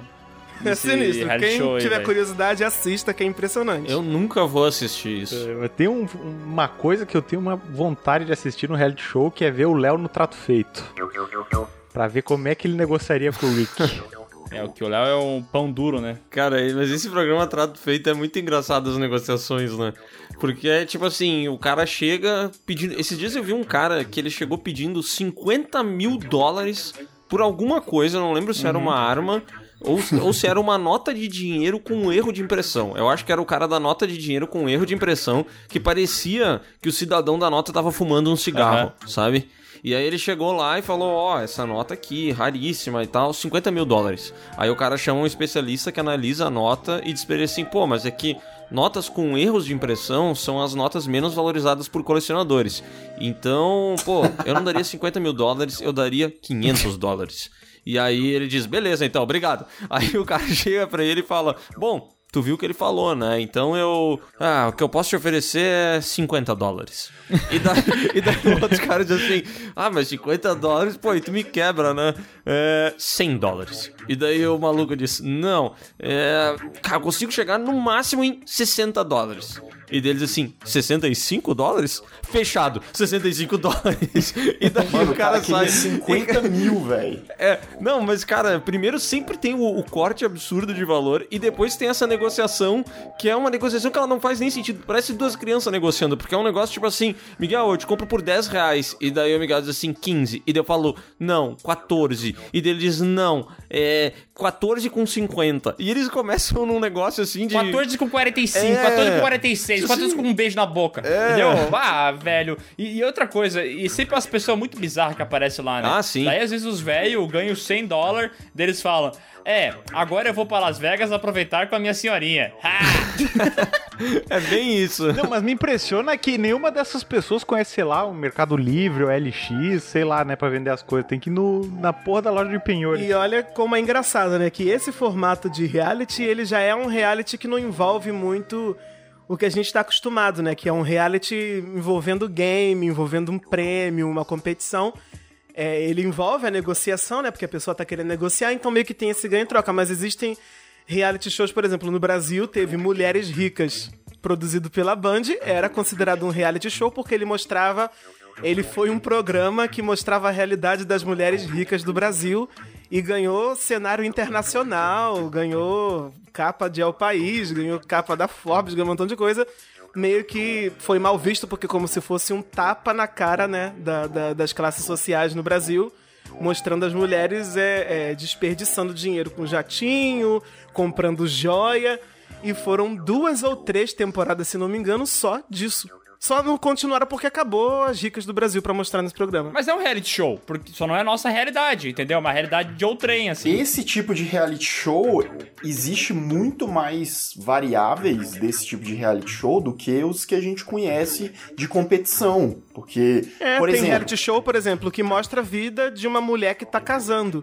Então o reality É. show cobre toda, toda a trajetória de escolher o enxoval. Cara, sabe qual que é o meu vestido, preferido? todo evento. É um chamado Mukiranas. Mukiranas é o melhor. Meu Deus do céu, daquela mulher que come lixo? É, cara, aquela japonesinha lá, a bicha é doente, mano. Ela vai no lixo, cata.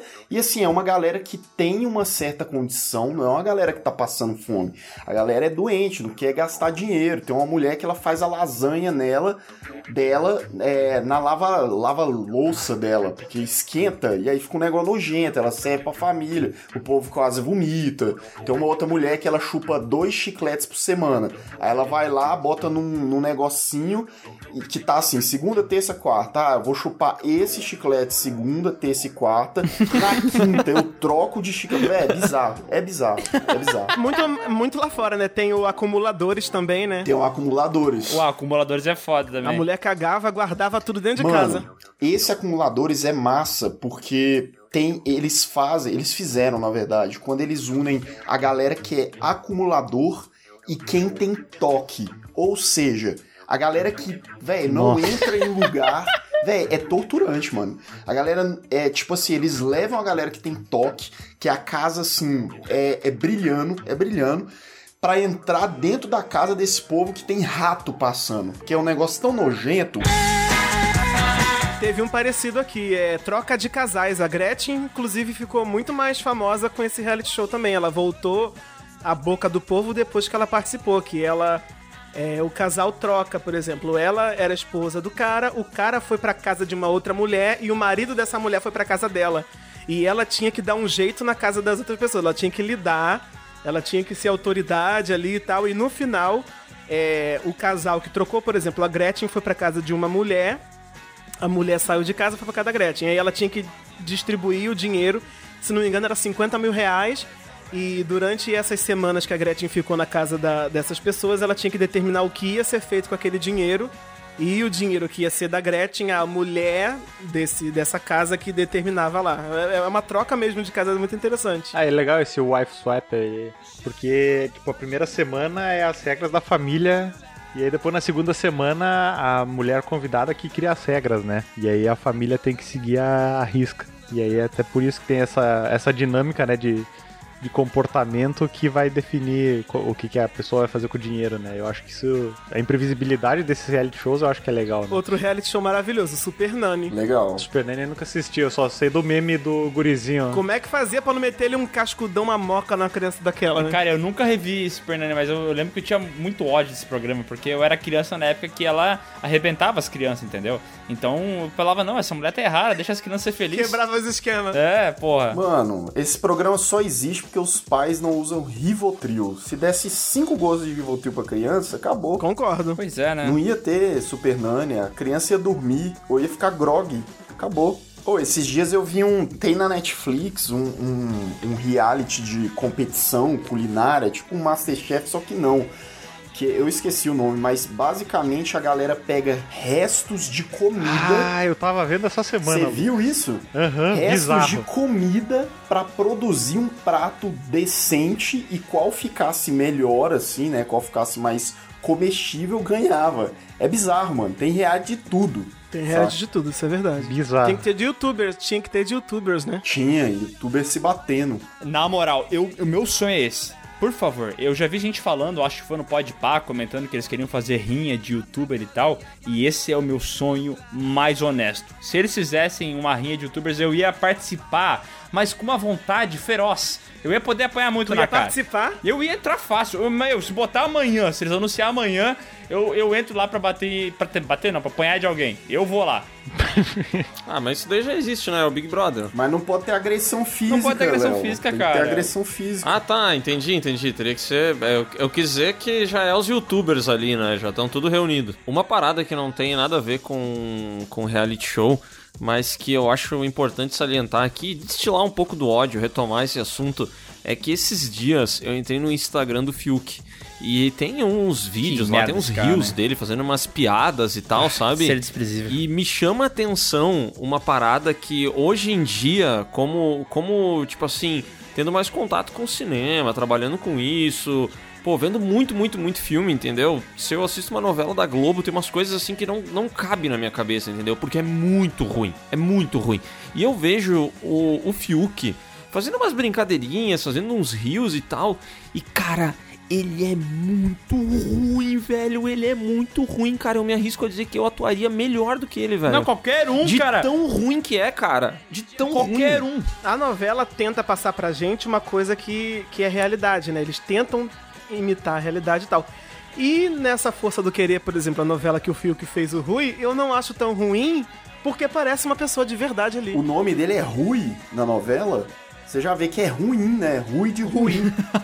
É ruim mesmo. Eu não sei como é que ele é na novela, mas eu sei que ele parece ser um eu torço, péssimo eu torço ator. pra, pra ele cair no ostracismo, cara. Desculpa. Só deu certo porque o personagem é tão merda Eu igual. Eu, eu torço pra ele cair no ostracismo, eu quero que o Fiuk se foda, é porque não dá pra mim. Eu lembro dele na novela Malhação, eu odiava ele, e agora ele tá aí ainda fazendo coisa e tal, e ele não tem talento, esse cara é horroroso. Ele tem uma cena no BBB que ele quis atuar junto com outro cara lá que ele tava brigando com o cara. E o cara que não é ator entregou mais verdade que ele, cara, porque ele é um merda. Ai, que ódio do Fiuk, velho.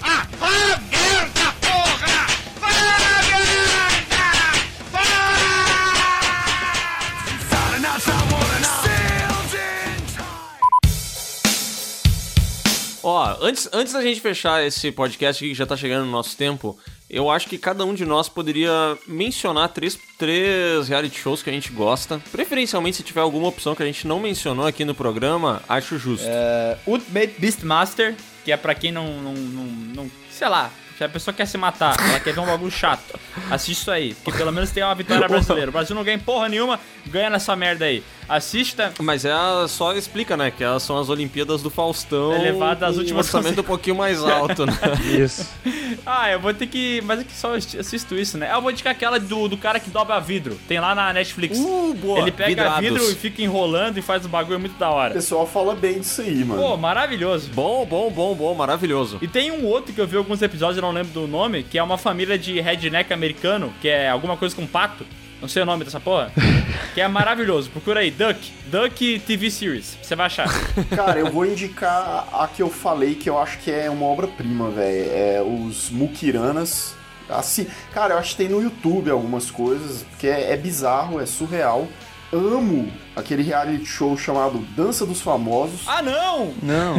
Ah, não! Jesus. Cara, a Dança dos Famosos é a pior coisa que já teve na TV, cara. Não! Dança dos Famosos, cara, é, é, é, é lindo. É como se fosse um musical da Broadway. Você é burro, cara, que loucura. Como você é burro. O dia que o Faustão se aposentar, nós vamos fazer um PewCast só pra comemorar o fim da carreira do Faustão. Nossa, vou até comprar champanhe. Comprar fogo de artifício, vamos ficar loucos. E The Voice Plus, que é dos véi cantando, muito bom. Ah, boa. Você não vai botar The Voice criança. Eu odeio criança talentosa. Eu odeio criança talentosa, não vai botar criança Ah, talentosa. cara, um parênteses bem pequenininho. Odeio reality show com criança, É. porque sempre é uma versão piorada do com adulto. É sempre ruim, sempre, todos. Vai lá, Guto. Do- é, três reality show. Big Brother, claro que eu vou escolher Big Brother. É óbvio, né? Big Brother Argentina e Big Brother Estados Unidos. Pô, tem aquele Big Brother Dinamarca que tem um coelho que cai. Vocês já viram isso? Procura no YouTube, Rabbit Fall. Um coelho que cai. É um cara vestido de coelho, ele vai levar um papelzinho Ah. pra próxima. Ele tem que ficar paralisado. Será que não era o Edu, não? Hã? O BRQS Edu? É a cara dele. E pode ser, eu não sei se aquele é BBB ou não, mas é, bota é, Rabbit Fall que vocês vão Tá, encontrar. vou escolher três que não seja BBB. Vamos lá, Paranormais, do SBT, Boa. que teve uma temporada, mas eu vejo uma vez por ano. The Circle, da Netflix. E Mulheres Ricas pra se alienar e sentir ódio da vida de ver aquelas mulheres gastando dinheiro a gente não entende. Louco. E a Fazenda nunca mais na minha vida. Pode ir quem for que eu não vou assistir essa bosta. Eu voto na Fazenda. Boa, Bruno. É, um que passa no Discovery ou no History, que eu não sei, que é Aeroporto, que é muito legal.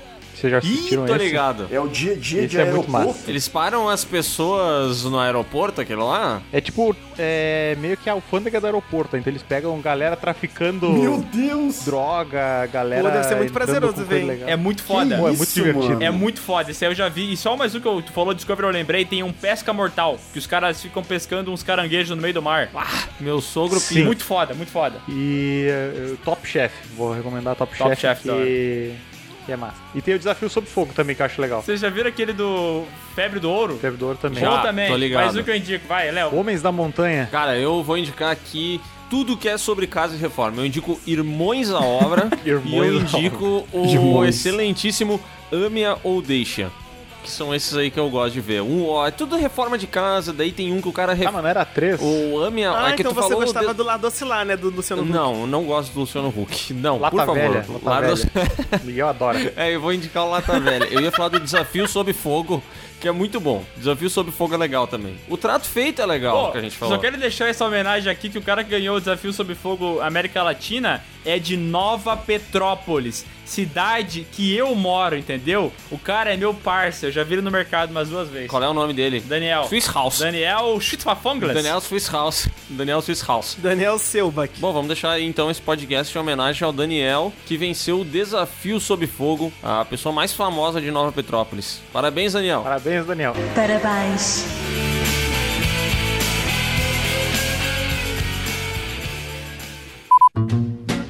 Olha, eu não sei quem vai ganhar, mas eu quero que o Fiuk passe na repescagem e participe da próxima edição da Fazenda, porque eu acho que ele tem potencial pra Fazenda, sabe? Filho de artista, sem talento, Cara, isso, sem figurino. isso que eu queria falar. Caralho, o Fiuk. Qual que é o talento do Fiuk, velho? O cara, ele é filho do Fábio Júnior. A mãe dele não é a Glória Pires, né? Como algumas pessoas É, acham. Como tal. ela muito espertamente deixou claro. Aham. Só que ela, ele tem como irmã aí a, a Cleo Pires. Então Cleo ele tá, Pires. ele tá envolto de várias pessoas que têm muito mais talento que ele. Daí eu fico pensando, eu entendo ele se sentir um merda, entendeu? Porque de fato ele é um merda, entendeu? Ah, meio Game of Thrones essa família do Fiuk, né?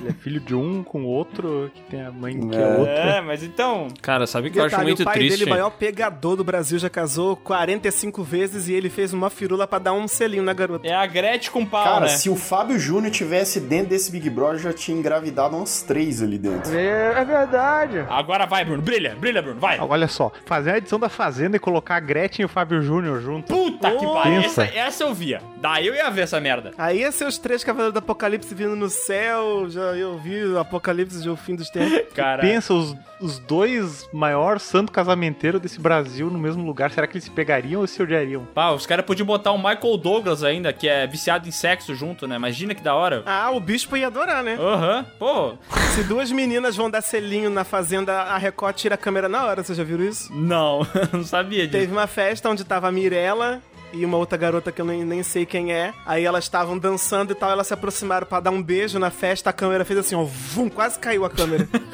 Virou a Direto câmera. num cavalo no potro, né? Eles nem cortaram a transmissão. O câmera que tava controlando sabia que ia dar merda, tirou a câmera. A Fazenda é tipo um reality meio que na Fazendo. idade média, né? É da idade média, é uma parada bem.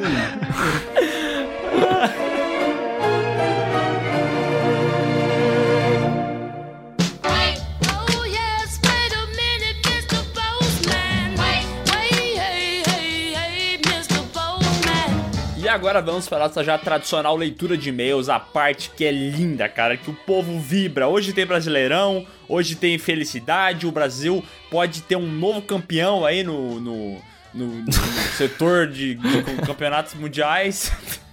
Cara, eu adoro te ouvir falando sobre futebol. O Brasil pode ter um novo campeão hoje, é muito bom. É porque, obviamente, só pode ser o time brasileiro que vai vencer hoje, né?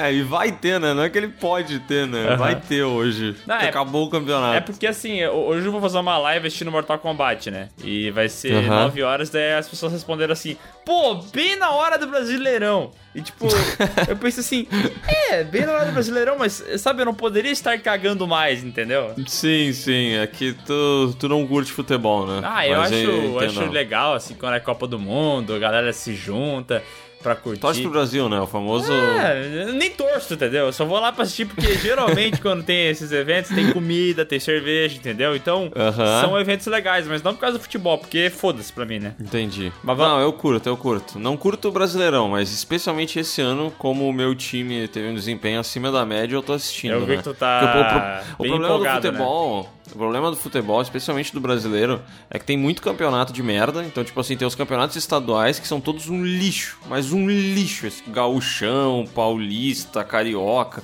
É um lixo, entendeu? Uhum. E aí tem o campeonato brasileiro que dura pra sempre. E sempre tem uns seis times que eles são muito zero à esquerda, sabe? Aham. Tipo assim, tu olha o começo do campeonato, puta, daí tu vai assistir o jogo Inter e Goiás, é o pior futebol do mundo, assim.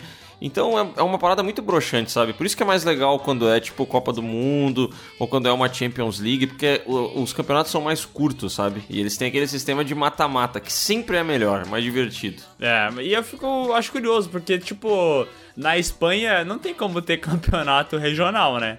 Tipo, campeonato Não. dos estados da Espanha, porque é um paísinho do tamanho Não, de um cu. é, exatamente. E aí na Espanha, por exemplo, tem o campeonato nacional, né? Que é o espanhol, e tem uma Copa.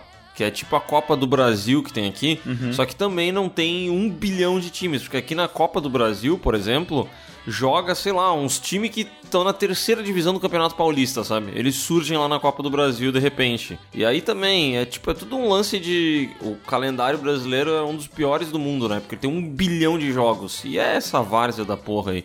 É foda, o país é muito grande. E aí existe esse lance de que se eles não fizerem um bilhão de campeonatos, o, o Cumbuquinha lá do interior de sei lá onde, ele nunca vai conseguir ser nada, entendeu? Mas aí, foda-se o Cumbuquinha, sabe? Tá, e vamos aqui pra leitura de e-mails, que é o que importa, né? Tem aqui o nosso e-mail, canal Piuí, tracinho, consertando Star Wars. Esse é o nome do e-mail. Vamos lá, então. Ih, rapaz, ousado, hein? Olá, tudo bem? Meu nome é Vinícius, tenho 27 anos e sou fã de Star Wars. Gostei muito do podcast, gostei muito do PeeWeeCast 50... Caralho, que ele botou podcast PeeWeeCast... Gostei muito do PeeWeeCast 85. E como diz o Miguel, quero ver agora alguém falar que vocês só reclamam dos filmes. A trilogia prequel tiveram tantos defeitos que é até difícil consertar. Mas se eu pudesse fazer algo, eu mudaria. Daí ele botou aqui os tópicos, né? 1. Um, Aham. Darth Maul ser o vilão que deveria ser. Ele deveria matar a família do Anakin e ser a principal caçada dele e do Obi-Wan, o último pela morte do Qui-Gon Jinn.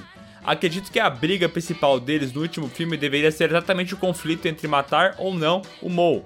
Obi-Wan não cedendo pela vontade de se vingar e Anakin não, entendeu? Aquela dualidade, porque o, Aham. o Obi-Wan fica ali, não, pô, eu sou Jedi, eu tenho que seguir a ordem, já o Anakin porradeiro, entendeu? Querendo matar o cara. Aham. O Anakin poderia ser impedido de matar o Maul pelo Obi-Wan e depois disso, o Maul acabaria matando a Padmé, com o Anakin culpando toda a Ordem Jedi e suas regras pela morte dela. Isso é muito bom, hein? Ó, isso é legal, hein? Porra, gostei. Gostei também. O último papel do Darth Maul deveria ser a morte pela mão do Anakin proporcionada pelo Palpatine. Tipo, o Palpatine ia dar esse alívio pro Anakin, entendeu? Sim. Caraca, velho. Isso é legal, velho. Isso é muito foda.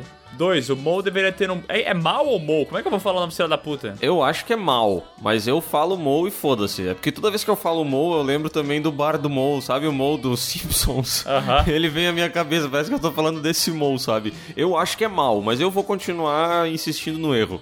Eu vou botar Darth Maul aqui no Google Tradutor e ver como é que ela fala. Darth Maul. É, ih, merda. Ah, erramos também. O mal deveria ter um bom exército para ampliar as batalhas de naves e em terra. O que tá querendo dizer aqui que o mal. O mal, caralho! Que o mal deveria ser tipo um cara realmente poderoso, entendeu? E não só um lacaio que aparece num filme e morre nele, entendeu? Exatamente. O grande problema, eu acho, às vezes, do, do Darth Maul ou do Darth Maul. O Darth Maul seria tipo o Maul lá dos Simpsons, a versão dele no lado negro, né, cara? Um barman muito porradeiro. É, um barman muito doido. Mas eu acho que às vezes, é tipo assim, talvez se eles tivessem feito um personagem visualmente mais merda pro Darth Maul, a gente nem ia questionar essas coisas, sabe? Porque ele é um Minion tão genérico no filme que a gente fica mais incomodado porque ele tem imponência, ele tem presença, o design é foda, sabe? Mas se tu for ver, realmente ele é só um Minion aleatório, né? Esse lance de que ele deveria ter um bom exército, ele é tipo um Minion um pouco mais forte dentro de um exército só, né, cara? Ele só é um Minion que investiu muito em skin, né? Daí ele ficou bonito. É, ficou da hora. É, 3. Anakin tem que ter um interesse amoroso, já que Luke e Leia precisam nascer, mas deveriam cortar as cenas merda da pera e da grama. Deveria ser algo bem mais proibido, não aquele relacionamento sem sal. Concordo. Ai, a cena da pera, velho, que coisa ridícula, cara. Meu Deus, quem é que aprova isso, né? 4. Acabar com o Jar Jar Binks. Ele nem deveria existir. É, eu acho que eu concordo também. Mas é que a gente tava muito preso a algumas regras daquele concerto, né? A gente falava assim, ah, não, o filme tá lá, não podemos mudar tanta coisa assim, não podemos refazer o filme completo, entendeu? É, é Então a verdade. gente acabou tendo umas, umas regrinhas meio bobas. 5. Midichlorian só tentou dar uma explicação científica merda para a história bem legal da força. Foi totalmente desnecessário. Concordo também. 6. Misturar efeitos práticos com CGI. Isso aí é verdade também, né, velho? Nossa, é que é foda, né? Eu me pergunto, porque eu não, não assisti esse filme em 1999, entendeu? Mas eu fico me perguntando, quando ele saiu, será que as pessoas assistiram e falaram: caralho, isso aqui, velho, parece que tá aqui dentro da minha casa, parece o leão do Rei Leão, entendeu? Cara, será que foi assim? Porque, cara, meu Deus, é muito infeliz o uso do CGI hoje em dia, cara. Estragou o filme. acho que na época as pessoas ficaram impressionadas, mas aí passou uns dois anos e falaram, caralho, que bagulho feio. É é porque só pra, pra. O que eu quero dizer é que, assim, às vezes hoje em dia sai algum filme ou algum game, sabe? Que tipo assim, pô, a gente tá em 2021. Então, tipo assim, tu. Tu tem coisas que parece que mesmo hoje em dia o CGI não é capaz de fazer, sabe? Eu eu lembro que o filme da Capitã Marvel tem uns momentos assim no espaço e tal que é uma mistura de escolha estética com CGI que tu percebe mesmo no ano de lançamento que tipo assim, cara, não é muito bom, sabe? E provavelmente daqui 10 anos vai ser ruim, entendeu? Caralho. Tô pensando aqui, mas acho que sim. Sabe, eu realmente pensei, eu fui longe na tua explicação, entendeu? Eu tentei É, é entrar é na que as- cabeça das pessoas na época, mas eu não, não consegui. É, é que às vezes o que eu quero dizer é que eu acho que às vezes o. Tipo, é meio nítido que as pessoas subestimam o que dá pra fazer com, com CGI, sabe? Dá pra fazer quase tudo, mas não dá pra fazer tudo. E eu me pergunto se nessa época. co- como que era esse sentimento, sabe? Porque olhando hoje em dia, é nítido que eles subestimaram muito o que eles podiam fazer com CGI, saca? Ficava muito melhor quando eram efeitos práticos. É, eu acho que é tipo o que o James Cameron fez, tá ligado? Com Avatar. Ele quis revolucionar o cinema com a parada dele lá, com 3D, fazer o mundo inteiro vivo de forma no CG e tal. Ele quis fazer isso. E eu acho que o George Lucas tinha a mesma ideia 10 anos antes, entendeu? Sim, só que um foi bem sucedido e o outro virou piada, é isso? É, acho que sim. Ele termina o e-mail com essas são algumas das minhas ideias. Se for falar em sequel, aí vou precisar de mais uns três e-mails. É, daí deixa eu falar, né? PS1. Ah, mas pode mandar. Não, não. Diz pra ele mandar uma hora dessas. Manda um aí consertando. Pode ser a, a trilogia aí da Disney. PS1. Bruno sumindo no meio do podcast vai acabar sendo demitido por justa causa. Hum? E pior que é verdade, nós estamos aí entrando com capa pelada. PS2. Ainda espero ver Indiana Jones no canal Piuí. Sonho distante. Muito distante. Vamos agora pro e-mail. Vocês são muito bipolares. Olá, Léo e Miguel. Meu nome é João Gabriel e sou de Mineiros, interior de Goiás. Vocês são muito bipolares, principalmente o Miguel, que muda de opinião todo podcast. O Sescon também, nos antigos podcasts, falava que Batman, o Cavaleiro das Trevas, era horrível. E agora fala que é muito bom. Ele fala isso? Fala isso. Façam saga do. Acabou o e-mail dele, é só isso. Façam saga de Viu? Godzilla Eu falei e um podcast. cortar, era merda. O cara nem sabe o que tá falando. O PS1 Tererê é melhor que Mate, mas não sabe o que tá falando mesmo. PS2 me mandem um feliz aniversário, pois Quando estou escrevendo, está faltando uma semana para o meu Ah, aniversário. vai tomar no seu cu. Tomara que esse aniversário tenha sido uma merda. não, feliz aniversário. Ele mandou 17 horas, não chegou o, e-mail- o aniversário dele ainda. É. Quantos anos será que ele tá fazendo? Acho que 12. Não dá nem pra gente parabenizar ele. E agora vamos pro e-mail ET de Sinais, time Edward e Café Colonial. Olá, guris. Me chamo Camila, tenho 25 anos e sou de Passo Fundo, terra do Teixeirinha e do ET do filme Sinais. Olha só, maravilhoso. Duas entidades, né? Tu chega na praça de Passo Fundo, tem uma estátua Teixeirinha e uma do ET dos Sinais. Ah, cara, lindo. Sou muito fã de vocês. Meu filme favorito é a saga Crepúsculo, que é muito engraçado. Me fizeram lembrar de quão retardada eu já fui 10 anos atrás. E aí vem a pergunta: qual a ideia de vocês para melhorar esse filme lixo? Para mim, a Bella tinha que ser transformada no primeiro filme e matar geral. E o Edward teria que lidar com isso. Mas a história toda não poderia passar de 90 minutos. um bom Olha, conceito. poderia, poderia ser um filme de duas horas e tal, e poderia ser essa parada que ela falou aí, tipo, ela acaba de virar uma vampira, a Bella, né? Aham. Só que como ela é uma vampira nova, ela não sabe se controlar ainda. E a parada é justamente ela tentando se colocar na sociedade, enquanto os impulsos dela mandam ela comer gente, entendeu? Aham. Eu tenho uma outra sugestão também, que é ela é transformada em vampira, vai morar com os Cullen lá, com os vampiros, só que daí ela olha e pensa assim, pá, mas o Edward é muito frouxo. Meu Deus, que homem mais frouxo, por que, que eu não fiquei com lobisomem? E aí a missão dela é tentar deixar de ser vampira pra virar lobisomem. Ainda bem que tu é roteirista. É só pra gente ver o Edward mal durante 90 minutos, entendeu? Entendi, entendi. Porque daí ela vai dizer assim, ai meu Deus, que homem frouxo, caralho. E dele chegar, Bela, eu comprei essas rosas aqui para você, veja que lindas. E daí ela diz, nossa Edward, vamos para a cama ver essas rosas mais de perto. E ele fala, mas por que que nós vamos para a cama se a gente pode vê-las aqui mesmo? E daí ela diz, ah não, que homem frouxo. O nome podia ser Crepúsculo, que homem frouxo. Cara, e não tem nada pior no mundo que homem frouxo, né, velho? É, é foda, né? O Edward é muito esse, esse estereótipo.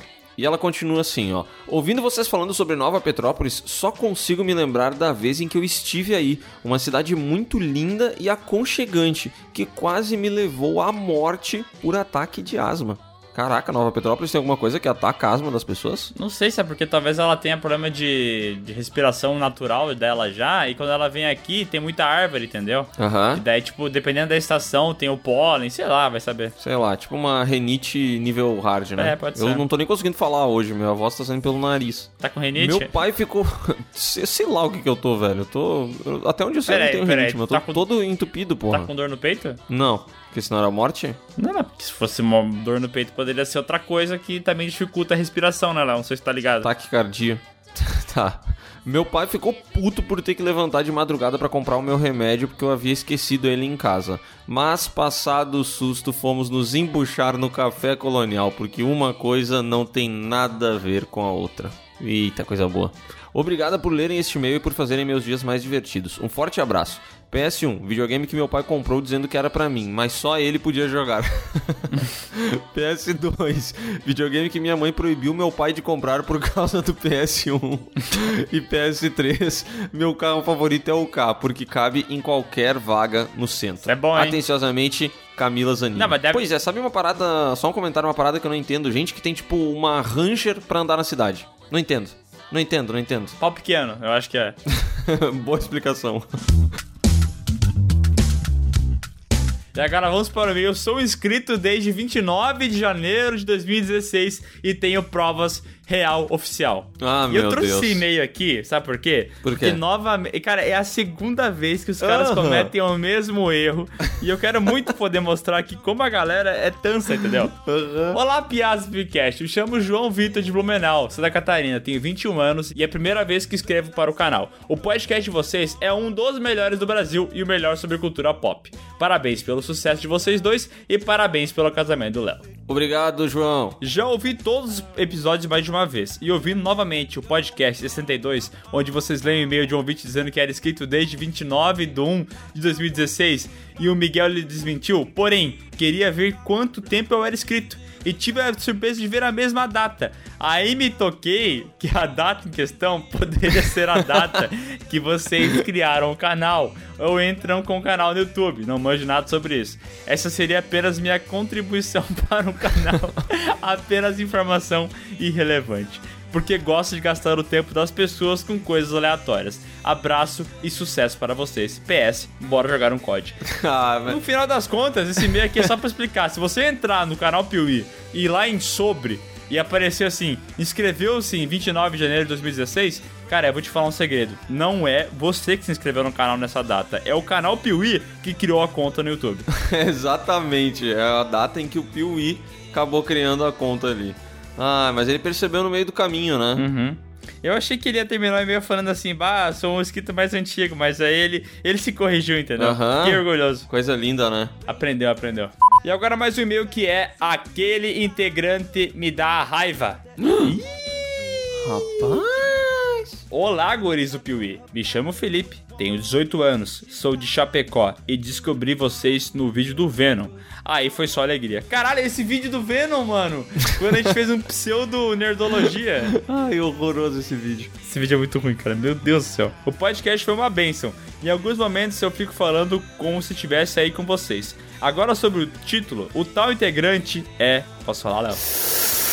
Ai, não sei, não sei se deve falar. Não é melhor me pá? Não. Bota, Fala. bota um suspensezinho aí. Vai, Edu, bota suspense. Caraca, velho. Será o que é tal o Sescom? integrante é o Bruno. Meu Deus, não acredito. Eu gosto do Bruno, mas tem horas que ele se passa. Desde o uso do microfone, ter saído do nada no último episódio e me fazer ter ódio de esqueceram de mim. Fora isso, continuem todos com bom trabalho aí, Bruno. Por favor, use certo o seu microfone, mano. Eu te imploro. Ah, Abraços e vinda longa ao Piuí. E muitos churrascos bem salgados e mate bem amargo, mas baixe. ah, não. Se ele usar o microfone certo a partir do pedido desse e-mail, aí eu vou ficar mais puto ainda. O cara vai dar mais moral pro Felipe Mascarello de Oliveira do que pra gente que tá tanto tempo com ele, né? É, exatamente. PS, falem de filmes, deixa ela entrar e deixe-me entrar. Um sueco e outra versão americana, que pra mim as duas versões são ótimas. Desculpe qualquer erro. É aquele filme da mina que é um vampiro, sabe? Sim, o Let Me In. Um baita filme. É bom esse filme, é bom esse filme. Os dois são bons. Vamos agora e-mail explicando por que Dragon Ball Evolution é tão ruim. Olá, queridos integrantes do Piuí. Sou Felipe Gomes do Nascimento, 19 anos, de 3 de maio, Rio Grande do Sul, cursando artes visuais e trabalhando de assistente de advogado nas horas vagas. Vim aqui. Só um detalhe, Hum. ele é de 3 de maio, né? E daí me chamou a atenção que eu nunca ouvi falar dessa cidade na minha vida, né? E daí eu, eu. Só um dado aqui importante: em no, em- no Rio Grande do Sul tem mais de 500 cidades. Uhum. Ah, é só esse o dado? É. Ah, bacana. Obrigado. Conta. Por isso que é mu- muitas vezes vai ter uma cidade assim com um nome que tu nunca ouviu Entendi, ainda. né? entendi. Porque 500 cidades é muita cidade. Entendi, bem bacana, bem bacana. Obrigado pela informação. Vim aqui explicar rapidamente por que Dragon Ball Evolution é uma bosta mal feita. E a explicação mais simples é que o diretor desse filme fez ele baseado no que ele ouviu e na imaginação de bosta que ele tem. Porque para vocês terem uma noção, foi dito pelo próprio diretor que ele mesmo, quando fez o filme, não leu nenhum capítulo do mangá Dragon Ball, não assistiu nenhum episódio do desenho e sequer viu algum dos filmes da animação. E esse, meus amigos, é o motivo de esse filme ser tão ruim. Porra, preguiçoso pra caralho, hein? Cara, é, é foda, né? Porque a gente tá falando sobre Scooby-Doo, né? Lá no canal Piuí, né? Porque é a saga da semana e a saga que vai ter semana que vem. E é engraçado porque Scooby-Doo é um filme que é feito pra fã de Scooby-Doo. Quem fez, conhece o Scooby-Doo, Ah. porque fez uma parada que é pra fã. É verdade. Então, assim, tu pode dizer, quem não curte tanto assim Scooby-Doo não vai gostar tanto do filme. Mas pelo menos pra quem é fã, ele é um puta presente, porque ele é uma obra pensada pra esse público, entendeu?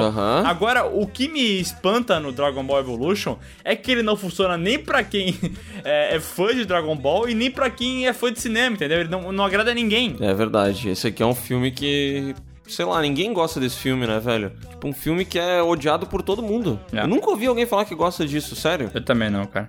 É uma parada absurda o que eles conseguiram fazer. É, é um feito. Pra vocês terem uma noção, o próprio criador de Dragon Ball, Akira Toriyama, já pediu para os fãs imaginarem um universo alternativo em que esse filme fosse bom. Olha só, e provavelmente ninguém conseguiu, né? PS, Saga Samurai X, os filmes live action no caso, que em todo site de anime se encontra como o melhor live action já produzido a partir de um anime. PS2, Léo, sou o cara que te mandou o documento de 5 páginas no Insta falando sobre curiosidades da cultura pop japonesa, entre outras coisas. Espero que tenha aproveitado o documento. E se quiserem, por favor, entrem em contato comigo, pois naquele documento não está nem um quarto do que eu sei sobre cultura pop japonesa. Tô, abraço. Meu Deus. Temos um especialista em cultura pop japonesa. Pega essa. Já podemos chamar ele pro próximo podcast, né? Que vai ser o Animes Parte 2? É, pode ser. E agora vamos para o e-mail discordo de tudo que vocês falam, mas não perco nada que vocês fazem. Olá, pessoas. Me chamo Caio, tenho 19 anos e sou de Campo Grande, Rio de Janeiro. Conheci o canal pela saga Halloween e me viciei no canal. Fiquei relutante em escutar o podcast, mas hoje me viciei. As músicas dos Seis Contos estão cada vez melhores. Sou fã de Harry Potter e já li os livros algumas vezes. Acho Animais Fantásticos um filme incrível e acho que não precisam parar. Sobre o podcast Consertando Filmes Ruins, achei a ideia de Batman vs Superman simplesmente genial. A ideia do podcast ou a ideia do filme? Boa pergunta. PS, carioca não tem sotaque. Os outros estados que tem. É, Verdade. deve ser mesmo. PS2, o churras do Rio é melhor que o do gaúcho, pelo simples fato de ter exalta samba e farofa. Meu chapéu. Tá, não podia estar mais errado. PS3, é biscoito. Coxinha se come pelo bico e pizza se come com ketchup. Tá, eu não, essa, esse lance da coxinha se come pelo bico, eu não, não tô ligado que existe a polêmica de por onde se começa a comer uma coxinha. Pra mim, foda-se. PS4, manda um salve pro meu clã no... ah, não. Desculpa, manda desculpa, um desculpa. salve pro meu clã no Clash Royale. Ai, desculpa, Miguel. Ai, um abraço, sou fã dos dois e pau no cu do sindicato. Bom, então é isso, pessoal. Muito obrigado aí a todo mundo que ouviu o podcast. Quem quiser mandar um e-mail também, é só abrir o seu enviador de e-mails e mandar um e-mail para podcast.canalpiuí.com.br. Pelo amor- Coloque seu nome, sua idade, sua cidade e escreva um e-mail bom, pelo amor de Deus. É, pelo amor de Deus, escreva um e-mail com carinho, bota nome, bota idade. A gente tá com um filtro assim, às vezes não parece, porque a gente lê uns e-mails muito ruins, mas o filtro tá cada vez mais rigoroso. É. Tipo assim, eu falo, ah, esse aqui não botou idade, não vamos ler. Mas o Léo fala, foda-se, vou ler sim. Por quê? Porque é um filtro que não funciona. É um filtro que, tipo, existe só pra tá no papel, entendeu? Exatamente. Às vezes a gente coloca em prática, na maioria das vezes. Eu não sei porque que eu não botei hoje, é porque o e-mail era muito bom. É, realmente esse e-mail valeu a pena. Desculpa, pessoas. Tchau!